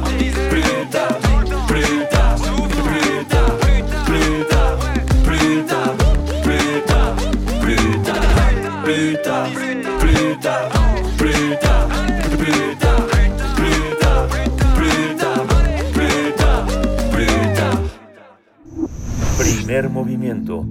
Hacemos comunidad con tus postales sonoras. Envíalas a primermovimientounam.gmail.com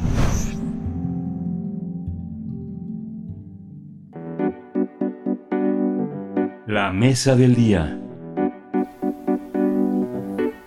El Foro Internacional de Innovación Social Comunitaria reunirá virtualmente en junio a especialistas de Argentina, Bolivia, Brasil, Colombia, Costa Rica, Guatemala, El Salvador, España, Nicaragua y México. La idea es que del 9 al 11 de junio se forje un espacio de valoración, aprendizaje y diálogo en torno a los proyectos sostenibles de distinta índole realizados con recursos limitados y que sobrevivieron a la emergencia sanitaria. También se abordarán proyectos que tras la aparición de COVID-19 plantearon soluciones desde un ámbito comunitario de manera autónoma para sortear todos los problemas que provocó el virus. El objetivo es analizar iniciativas culturales, sociales y ambientales de éxito en la región, hechas de manera independiente en comunidades rurales y urbanas bajo contextos adversos. En este encuentro, que va a ser virtual, participarán colectivos, activistas, académicos y académicas, ONGs, así como gestoras eh, socioculturales que compartirán y analizarán las experiencias que tuvieron éxito en sus países. A través de seis conferencias, cinco paneles y tres mesas de trabajo, las y los especialistas dialogarán sobre la importancia de la labor comunitaria hecha con recursos limitados a partir de la creatividad colectiva. Vamos a conversar sobre este foro con Rodrigo García, que coordina proyectos culturales para el desarrollo en el Centro Cultural de España en México. Rodrigo, bienvenido, buenos días. Hola, buenos días. ¿Qué tal? Mucho, eh, mucho gusto saludarlos a usted y a su audiencia. Gracias, Rodrigo. Igualmente, también nos acompaña, eh, presento por mi parte a Luisa Pardo, fundadora y coordinadora del colectivo Lagartijas Tiradas al Sol, este colectivo que tanto queremos. Luisa Pardo, ¿cómo estás? Buenos días, bienvenida a Primer Movimiento. Hola, buenos días, muchas gracias por este espacio. Muchas gracias a ustedes. Es va a ser una experiencia muy importante y patrimonial auténticamente porque bueno contempla muchas, muchos esfuerzos que por fortuna tuvieron también eh, la, oportunidad de sobrevivir. Carlos Fuentes, el escritor mexicano, decía que también de los fracasos aprende uno, que los fracasos son también las grandes experiencias comunitarias. Eh, cuéntenos, eh, Rodrigo García, cómo, cómo está contemplado este encuentro y con qué, con qué es posible que nos quedemos. Sí, mira, este encuentro se realiza en el marco de la Conferencia Mundial de la UNESCO sobre Políticas Culturales y Desarrollo Sostenible, Mundiacul. Eh, y es una un, un esfuerzo pues de, meter en la agenda de esta de esta cumbre mundial en donde estarán eh, los ministros de cultura de todo el mundo eh, este tema no eh, reconocer eh, visibilizar eh, impulsar proyectos realizados de las comunidades de comunidades indígenas barrios eh, colectivos etcétera que tienen eh, dentro de su de su objetivo pues eh, fortalecer el tejido social pero que además han han demostrado que a partir de la organización, a partir de los procesos de base comunitaria, se pueden resolver temas complejos que, muchas veces las instituciones eh, quedan, quedamos rebasadas, digamos, para, para intervenir o que no podemos intervenir de manera inmediata. Es el, el hecho, el ejemplo, eh, digamos, claro, es, es el tema de la pandemia, mientras las instituciones estaban eh, intentando resolver desde diferentes eh, desde sus diferentes ámbitos de, responsabilidad o de oportunidad, las comunidades tomaron eh, iniciativas y resolvieron o impulsaron muchos temas que,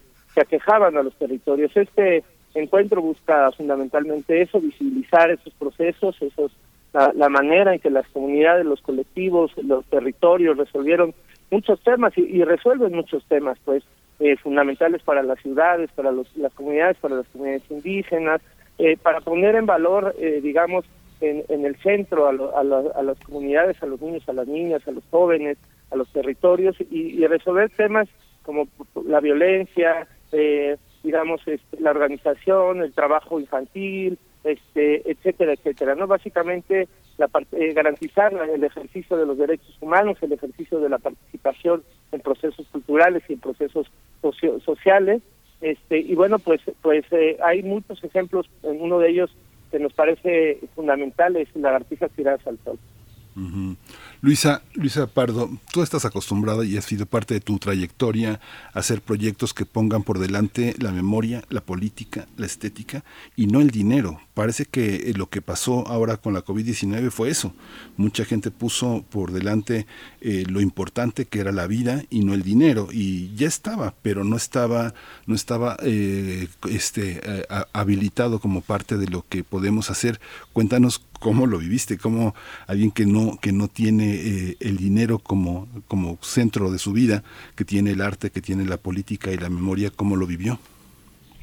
Bueno, pues acá eh, ahorita le saludo desde un cerro aquí en la Mixteca Alta, donde vivo desde hace casi siete años y, y de alguna manera hemos tratado de traducir este trabajo de, de colectividad, de cuestionamientos a, nuestra realidad y de indagación de la memoria, de la historia, de la organización social, el, que, que hacemos en Lagartijas lo hemos tratado de traducir aquí, trabajando con niños, niñas, jóvenes y también aprendiendo de los procesos comunitarios en este territorio que es muy particular, que digamos que tiene una, una noción de, de una serie de capas de historia bien profundas y bien interesantes. Entonces, de alguna manera, eh, se cerró todo aquí igual en la pandemia como en muchas comunidades de Oaxaca y nosotras intentamos ir colaborando con pequeños grupos de niños, niñas, igual jóvenes,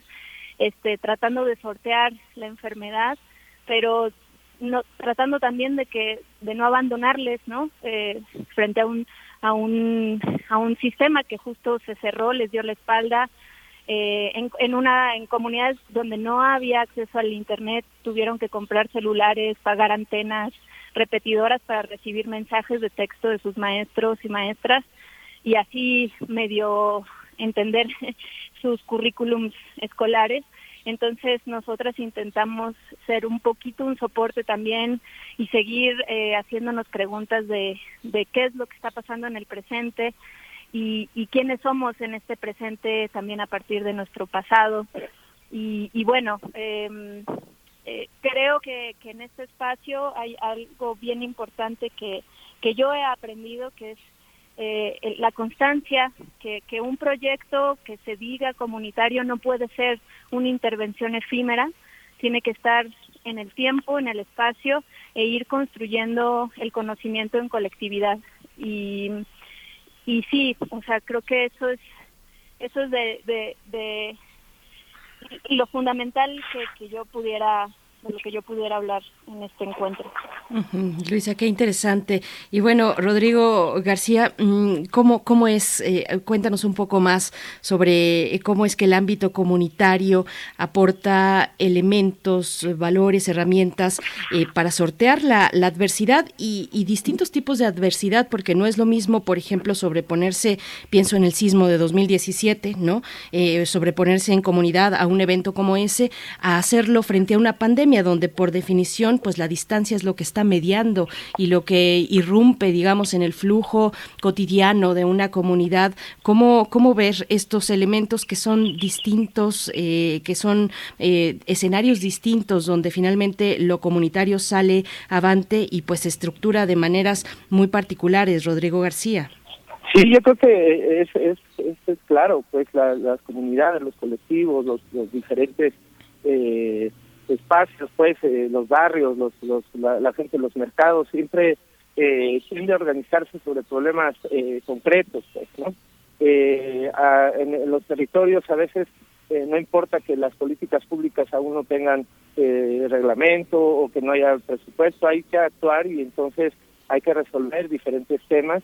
Eh, en este caso estamos hablando de, de colectivos y comunidades que trabajan de, en procesos culturales para resolver temas. Eh, desde, desde, desde el quehacer nuestro como gestores culturales, pensamos que la cultura es un factor determinante para el desarrollo humano y para la, el fortalecimiento del tejido social y para resolver temas eh, que, que quejan a, nuestras sociedades y, y lograr eh, procesos más igualitarios y participación y el ejercicio de los derechos desde una perspectiva crítica.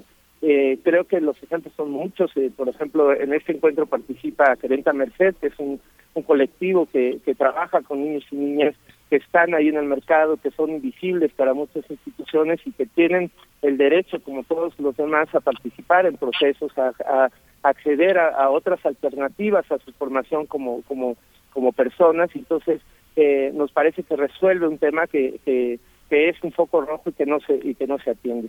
Eh, hay muchas perspectivas en los proyectos que participan, por ejemplo está la Agencia de Noticias de Mujeres Indígenas y Afrodescendientes que lo que intentan hacer es visibilizar la, la, la perspectiva que tienen las mujeres indígenas sobre diferentes temas que también aquejan a, a las comunidades y eh, fortalecer el, el papel eh, el papel de las comunidades indígenas en cuanto a a, a, a, la preservación del patrimonio, la lengua, el territorio, este, los procesos comunitarios, eh, los, los, los espacios públicos, la, decisión comunitaria. Son, son como muchos, muchos, muchas variables, pero hay muchos ejemplos de cómo las comunidades organizadas y, y luego cómo en, en algunos, algunos países eh, la política pública se ha alineado a estos, a estos, a estos procesos, aunque son eh, digamos, han sido un poco vertiginoso la, la, la, la manera que se ha llevado y, digamos que en términos de proceso pues han, terminado pronto. Pero, eh, por ejemplo, eh, Celio Turiño eh, fue el que, eh, que participa con, este foro, pues él, él implementó una política cultural que se llama Puntos de Cultura, que básicamente tenía que ver con fortalecer los procesos comunitarios. Él es ex, ex secretario del Ministerio de Cultura del gobierno de Lula da Silva este, y hay muchos ejemplos, pues, ¿no? Eh, me parece que el, el encuentro presenta una, un, panorama de, de, procesos, de proyectos, de, espacios culturales de base comunitaria, etcétera, que, que ponen énfasis en eso, ¿no? En lo comunitario, en lo, en lo colectivo, en la participación, este, y que bueno, pues será una experiencia interesante reunirlos a todos, pero también será, puede ser muy motivador para otros proyectos que están eh, haciéndose desde los territorios este, y que pueden mirar la forma en que otros colectivos en otros contextos han resuelto eh, estos temas, ¿no? Puede ser muy inspiracional, puede ser este algo interesante, pues de, aprender del otro, este eh, compartir eh, las, los saberes, las formas, etcétera. Entonces es un poco por ahí como por donde va el encuentro. Luisa Pardo, ¿cómo lo ves tú? Y, esta cuestión de cómo acercarnos a la idea de innovación desde este foro, una innovación con base comunitaria, como dice Rodrigo, eh, que por definición pues es contraria a, una cuestión individual o individualista, con la que a veces asociamos la innovación de aquellos que tienen las capacidades en medio de otros tantos para destacar. Acá no, acá es no solamente innovación comunitaria, sino además sostenible en contextos adversos. Luisa Pardo, ¿cómo se ve que cómo se ve desde la montaña donde tú te encuentras estos, estos ejemplos de innovación. Sí, pues, pues yo creo que, la innovación eh, englobaría eh, una, una relación, una vinculación entre, entre las antiguas tecnologías y los pensamientos eh, contemporáneos en torno a la organización y a sortear este nuevo mundo, ¿no? Creo que creo que la innovación tendría que ser una, una buena receta eh, o varias recetas donde se, se mezclen lo, lo, lo, bueno de lo antiguo y lo bueno de lo contemporáneo. Creo que eh, también cuando se habla de comunidad, de pronto se, se genera una romantización de lo que es comunidad y se piensa como si una comunidad fuera un solo aliento y, y en ese sentido la comunidad eh, es una serie de fuerzas que, están en el interior eh, constantemente modificándose y, y pues eh, eh, asimismo este tenemos que leer no que es que es somos seres del pasado somos seres del presente y estamos construyendo ese futuro. Y, mm, y pues nada para mí es súper importante pensar en, en la noción de creación no de creación de, de, de entender los ciclos de las de la creación. Eh, como eh, dentro de la colectividad para, para aprender como procesos de aprendizaje, de educación y, y, y pues sí, la creación es de alguna manera innovar en el presente, ¿no? Pero haciendo uso de todos los conocimientos eh, que nos anteceden. Un poquito eso creo. Fíjate, Luisa, que bueno, eh, yo he conocido, he seguido la trayectoria de Lagartijas al Sol y, la, y lo que la decisión que tú tomaste de irte me, me parece una decisión radical eh, eh, en el sentido en el que un artista descubre y entiende que lo artístico no tiene que estar justamente en, en el territorio de los grandes aparadores eh, de Occidente, sino que es, es, una fuerza que irradia hacia otros territorios, como también lo mostró la pandemia, ¿Qué hacer con eso cuando tú te das cuenta de todo este mundo que describes en la sierra, no comunicado, que se tiene que, que colocar en comunicación con, con el entorno? ¿Cómo, cómo, lo, cómo, ¿Cómo se entiende esa forma de participación? ¿Qué sigue? Cuando lo muestras y muestras la metodología de trabajo, ¿qué sigue? ¿Qué sigue para eh, toda la infraestructura a la que tenemos derecho, que es el apoyo de las organizaciones, aunque sea de coinversión? Pues, eh, bueno, de entrada lo puedo decir que, que, yo me, me desplacé de la urbanidad porque pues había algo que se había agotado para mí dentro de lo urbano y que llegar a estos espacios pues ha sido un, una forma de alimentar mi quehacer, de generar puentes, de enriquecer mi panorama, digamos que de entender que que aquí eh, es hay una riqueza infinita igual que en muchos otros espacios no y, y que ha sido pues un, un trayecto de muchísimos retos de muchísimo aprendizaje y, y lo que sigue pues es seguir creando estos puentes. Eh, creo que hablando justo como me preguntabas al principio del dinero pues nosotras hemos eh, hemos trabajado con lo básico hemos trabajado a partir de la colaboración de muchas artistas, de muchas otras personas, familia, amigues, que, que han voluntariamente aportado tanto matérica como económica como mano eh, este, de obra, digamos, a este proyecto que es el proyecto Gibi, pero también hemos tocado puertas en ciertas instituciones como el Centro Cultural de España.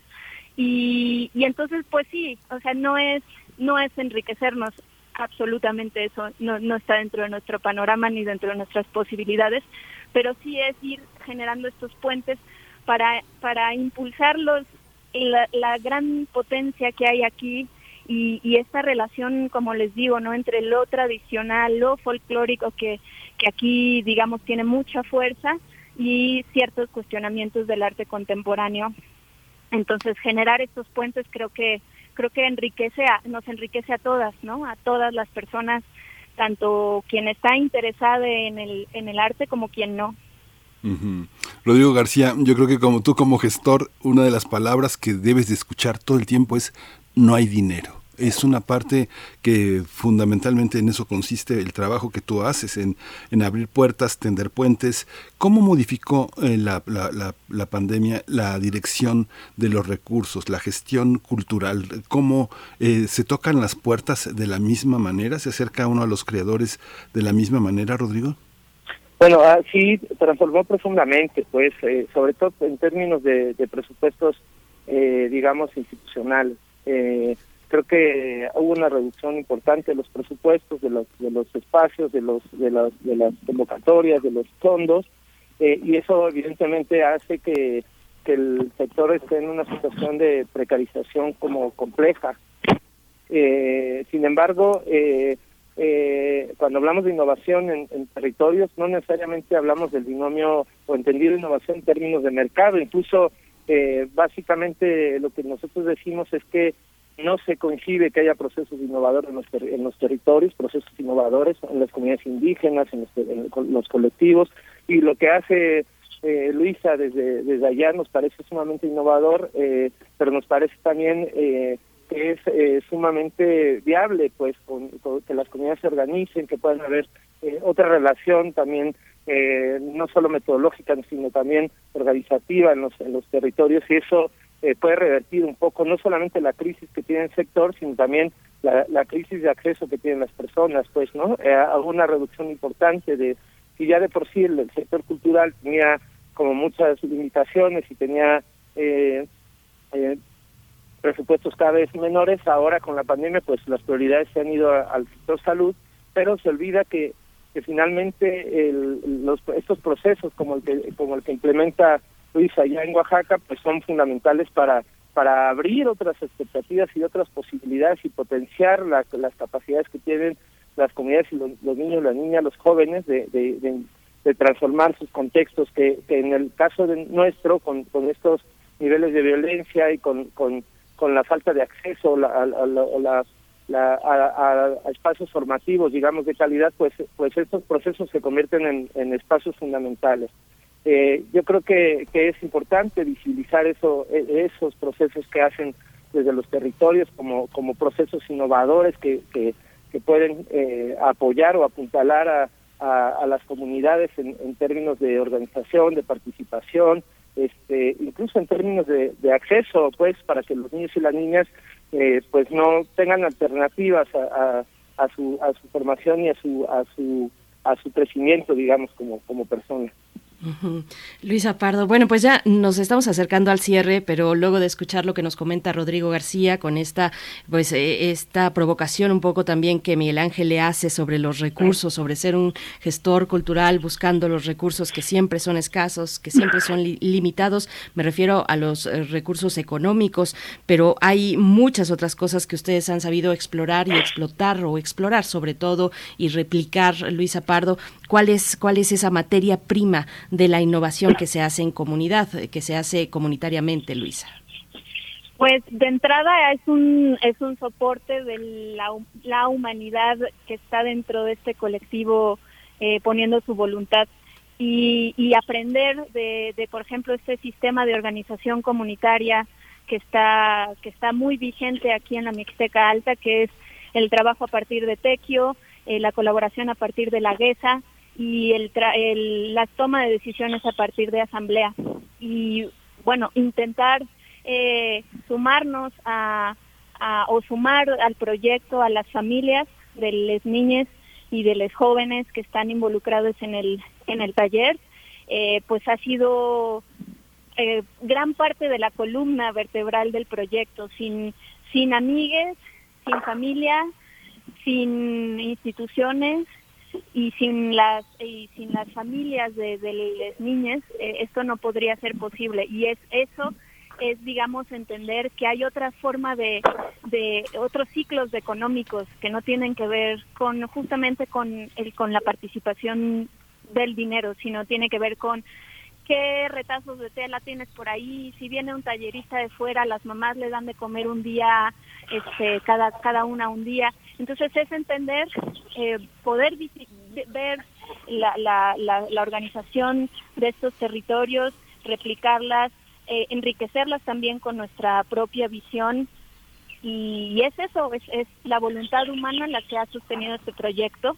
Y también, bueno, que eh, que gracias a lagartijas, gracias al sol, de pronto tenemos ciertas ciertas producciones para para o, ciertos eh, generación de espacios de creación que pues sí que, que ahí sí se genera una economía para compartir con, con los niños y las niñas no entonces bueno pues ahí ahí hay una combinación eh, que, que de la cual hemos aprendido tampoco es que llegamos así ya sabiéndolo eh, que hemos ido aprendiendo en el, en el camino y es una combinación, pues hasta el momento ha sido afortunada y estamos muy contentos de, aprender acá con, con los mixteques. Les, les Mixteques, Luisa Pardo, pues debe ser muy interesante, ¿verdad? Debe ser muy gratificante, muy interesante asomarse de esa manera. Eh, y, bueno, Rodrigo García, cuéntanos por último, invítanos pues a este, a este foro, cómo nos acercamos, eh, cuáles son las coordenadas para pues tenerlo presente en la agenda. Sí, el foro se realiza los días 9, 10 y 11 de junio próximo. Eh, pueden seguirlo por el el Facebook del Centro Cultural de España en México, así tal cual, Centro Cultural de España en México en Facebook, o en el, en el Facebook eh, de la Secretaría de Cultura Federal, en la eh, ahí pueden seguirlo completamente en vivo. Este eh, y bueno, pues yo creo que si tienen interés en, conocer estos proyectos, hay muchos proyectos en la ciudad así, en el país, en, en América Latina. finalmente hay algo que nos une, que es este este sentimiento de, comunidad o esta, esta posibilidad de, retomar procesos organizativos que las comunidades ya han, han tenido siempre y este y yo creo que pues eso acérquense escuchen eh, las transmisiones en vivo y pues eh, espero que esperamos pues que sirva para inspirar otros proyectos y también para para visibilizar que, que, que la innovación no solamente tiene que ver con con el mercado también tiene que ver con otros procesos que, que son fundamentales para la sostenibilidad eh, de las comunidades y de los y de nuestra sociedad. Pues muchísimas gracias, Rodrigo García, coordinador de proyectos culturales para el desarrollo del Centro Cultural de España en México. Muchas gracias, mucha suerte con esta exposición, que sea el inicio también de muchas cosas novedosas eh, para Luisa Pardo, fundadora y coordinadora del colectivo Lagartijas Tiradas al Sol. Pues mucha luz, mucha luz. Muchas gracias por este trabajo y por esta presencia aquí en Primer Movimiento. Muchísimas gracias. Un abrazo. Un abrazo. Muchas gracias. Buen día. Hasta luego. Otro abrazo de vuelta hasta allá, hasta donde estén. Luisa Pardo, allá en su montaña. Rodrigo García, gracias, gracias a todos los que hacen parte del Centro Cultural de España en México, que siempre tienen proyectos muy interesantes. Pues bueno, está hecha la invitación. Nosotros vamos a ir con música. Ya saben, hoy lunes la curaduría musical de Bruno Bartra nos comparte Anda Jaleo de Cronos Quartet y María Arnal.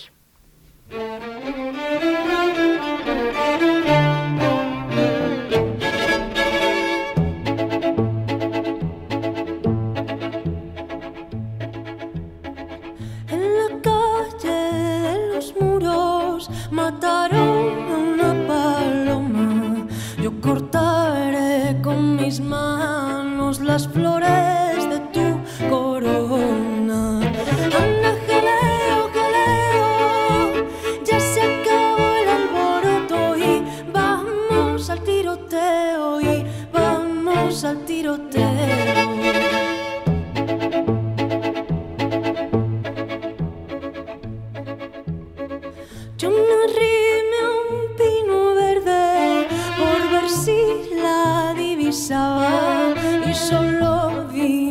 el polvo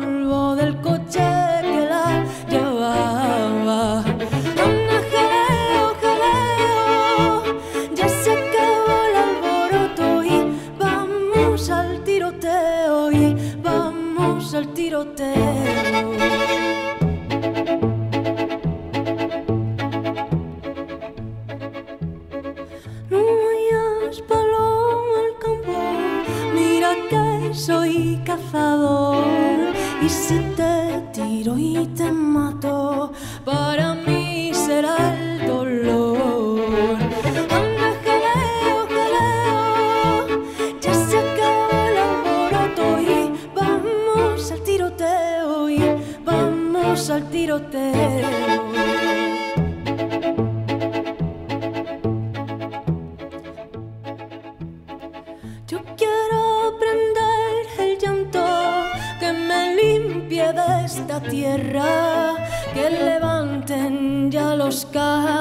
que se lloren los silencios.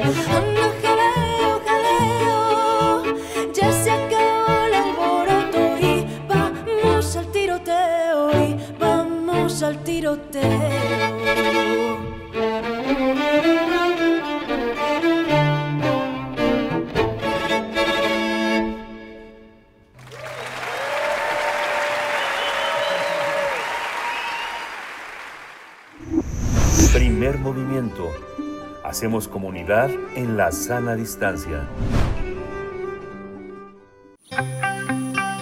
Biosfera en equilibrio. La historia detrás de algunas frutas americanas es el tema de esta mañana con la doctora Clementina Equigua. Ya nos acompaña a través de la línea aquí en Primer Movimiento, como cada lunes, para cerrar nuestra emisión y ahora de esta manera tan deliciosa y jugosa las frutas americanas, frutas también de temporada, la historia de dom- domesticación detrás de algunas de estas eh, frutas. Eh, Clementina Equigua, buenos días, te saludamos como siempre, Miguel Ángel Quemain y Berenice Camacho. ¿Cómo estás? Muy bien, muy buenos días. Pues sí, este, eh, en realidad eh, yo creo que mm, a veces no nos cae el 20 de las delicias que hay en, en los mercados. Y bueno, lo, lo comento porque aquí en casa generalmente mi esposo es el que tiene muchas ganas de ir al mercado y a comprar la fruta y las verduras de la semana y ahora me tocó a mí porque él está de viaje. Entonces, bueno, aproveché para echar un ojito a ver qué había de temporada y como siempre se ven manzanas y plátanos y, y me comentaron que la temporada de cítricos como mandarinas, naranjas y toronjas ya estaba terminando, pero lo que noté es que ya está en apogeo la temporada de mangos. De todas estas frutas, los mangos surgieron en la India hace alrededor de 4.000 años y llegó a nuestro país durante el siglo XIX.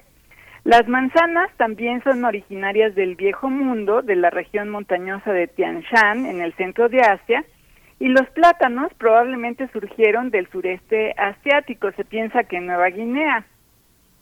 Eh, eh, se- hay cientos de miles de especies vegetales en el mundo y solo consumimos una pequeña porción de ellas.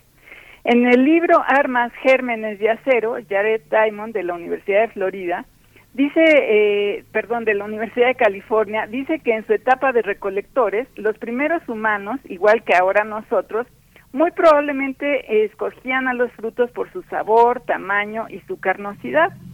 Explica que al consumirnos y tirar las semillas, que muchas veces son amargas y saben mal, se fueron haciendo de manera inconsciente jardines en donde crecían las plantas que producían los frutos con las características que habían seleccionado. Dice que ese fue el inicio del camino a la domesticación de las plantas.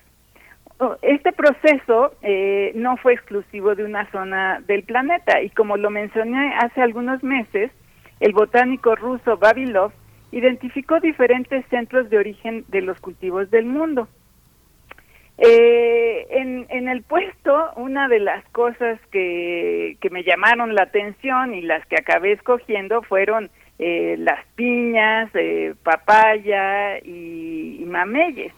Y es que América, en particular nuestro país, ha aportado muchas especies cultivadas a la gastronomía mundial, por ejemplo, estos frutos que les digo.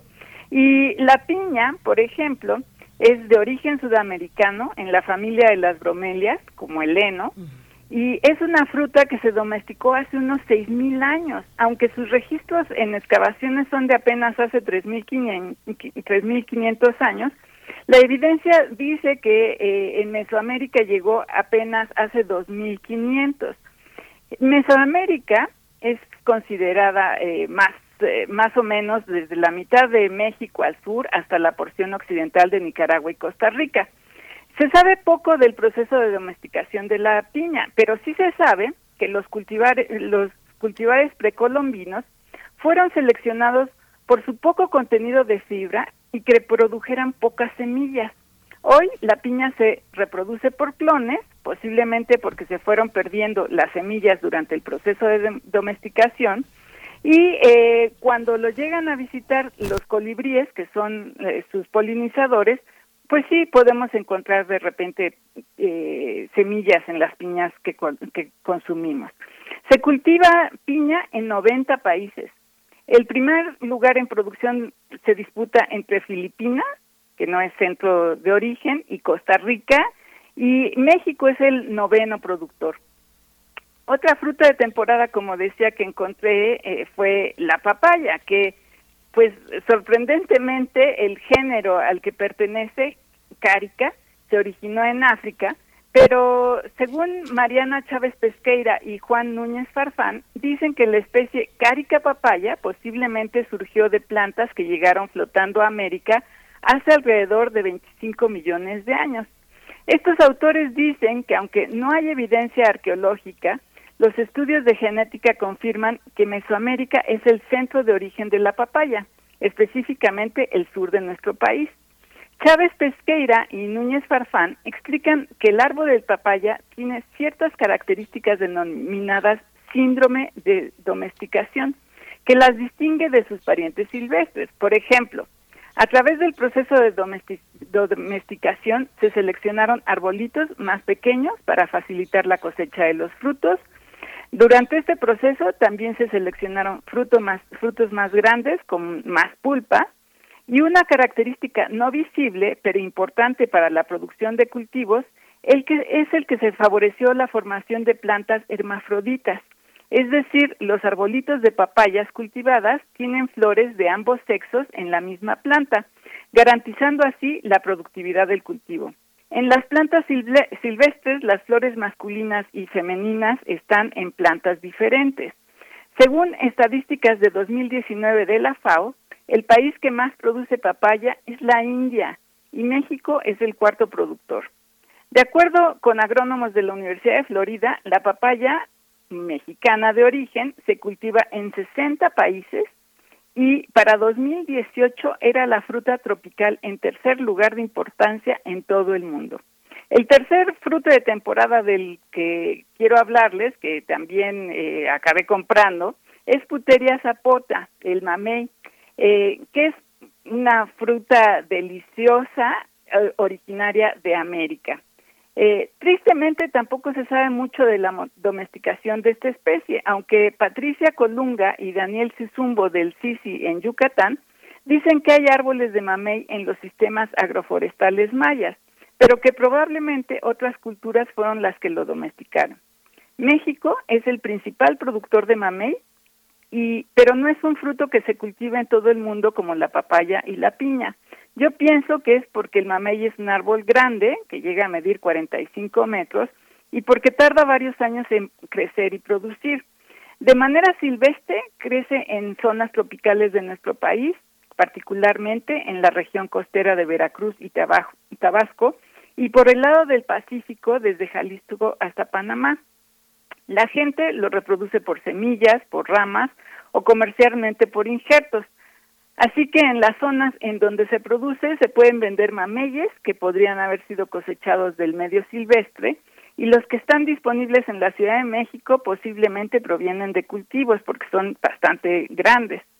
Todo esto, como digo, lo traigo a colación porque estas frutas, ahora de temporada, están a precios accesibles y la verdad están deliciosos. Y pues consumiendo productos nacionales y de temporada, hacemos un, favor al ambiente, ¿no? Porque eh, es fácil, están deliciosos, es fácil abastecerlos, hay menos consumo de combustibles para traerlos. Así que, bueno, consuman, y, eso les, les recomiendo a, nuestra audiencia, consuman fruta de temporada y de preferencia nacionales. Por supuesto.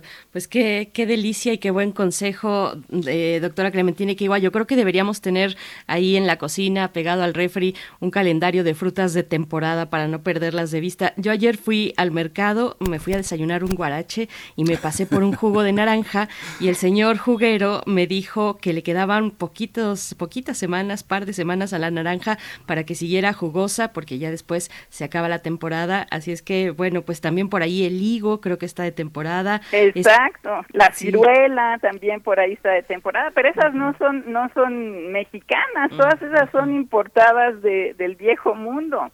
Entonces, lo, lo que a mí me sorprendió es este este buena aceptación de frutos como la piña y, la papaya. No pensaba que fueran tan importantes eh, en producción en todo el mundo.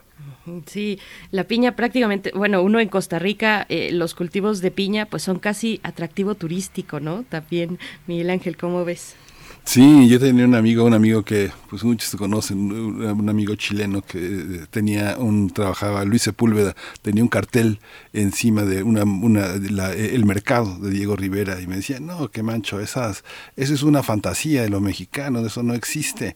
Tenemos una cantidad de frutas." Digo, Luis Sepúlveda que había viajado tanto no podía creer que, que, que lo que hacía Diego Rivera era una calca totalmente de la realidad mexicana, ¿no? Exacto, es, es un placer.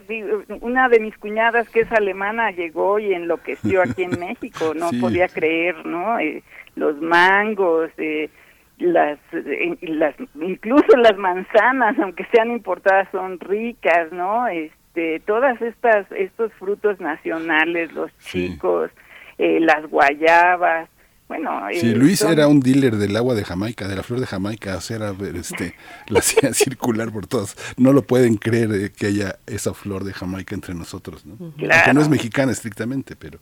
Pues sí, pero bueno, parece que aquí llegan y se hacen más ricas, ¿no? Como ha pasado con los mangos. Así es, los mangos que están de temporada y bueno, uno puede ver en la Ciudad de México al menos, seguramente también en otras ciudades, cuéntenos en redes sociales que pues pasan los señores con su carrito vendiendo jamaica, vendiendo eh, frijol también y creo que la jamaica de al menos los que están al sur de la Ciudad de México vienen muchas veces de Guerrero. Yo me he acercado, les he preguntado y les compro jamaica de Guerrero pues bueno, doctora Clementina Equiwa, pues qué, qué delicia este comentario para esta mañana de lunes. Con esto cerramos y te agradecemos como siempre. Claro que sí, abrazos para todos. Gracias. Hasta pronto, Clementina Equiwa. Pues nos estamos despidiendo, 9 con 58 minutos de la mañana, lunes ya, lo último de mayo, Miguel Ángel, pero pues aquí seguiremos el día de mañana. Aquí seguiremos el día de la mañana. Gracias por hacer comunidad con nosotros. Esto fue Primer Movimiento. El mundo desde la universidad. Radio UNAM presentó Primer Movimiento. El mundo desde la universidad. Con Berenice Camacho y Miguel Ángel Gemain en la conducción. Rodrigo Aguilar y Violeta Berber, producción. Antonio Quijano y Patricia Zavala, noticias. Miriam Trejo y Rodrigo Mota, coordinación de invitados. Tamara Quirós, redes sociales. Arturo González, operación técnica. Locución, Esa Uribe y Juan Stack. Quédate en sintonía con Radio UNAM. Experiencia sonora.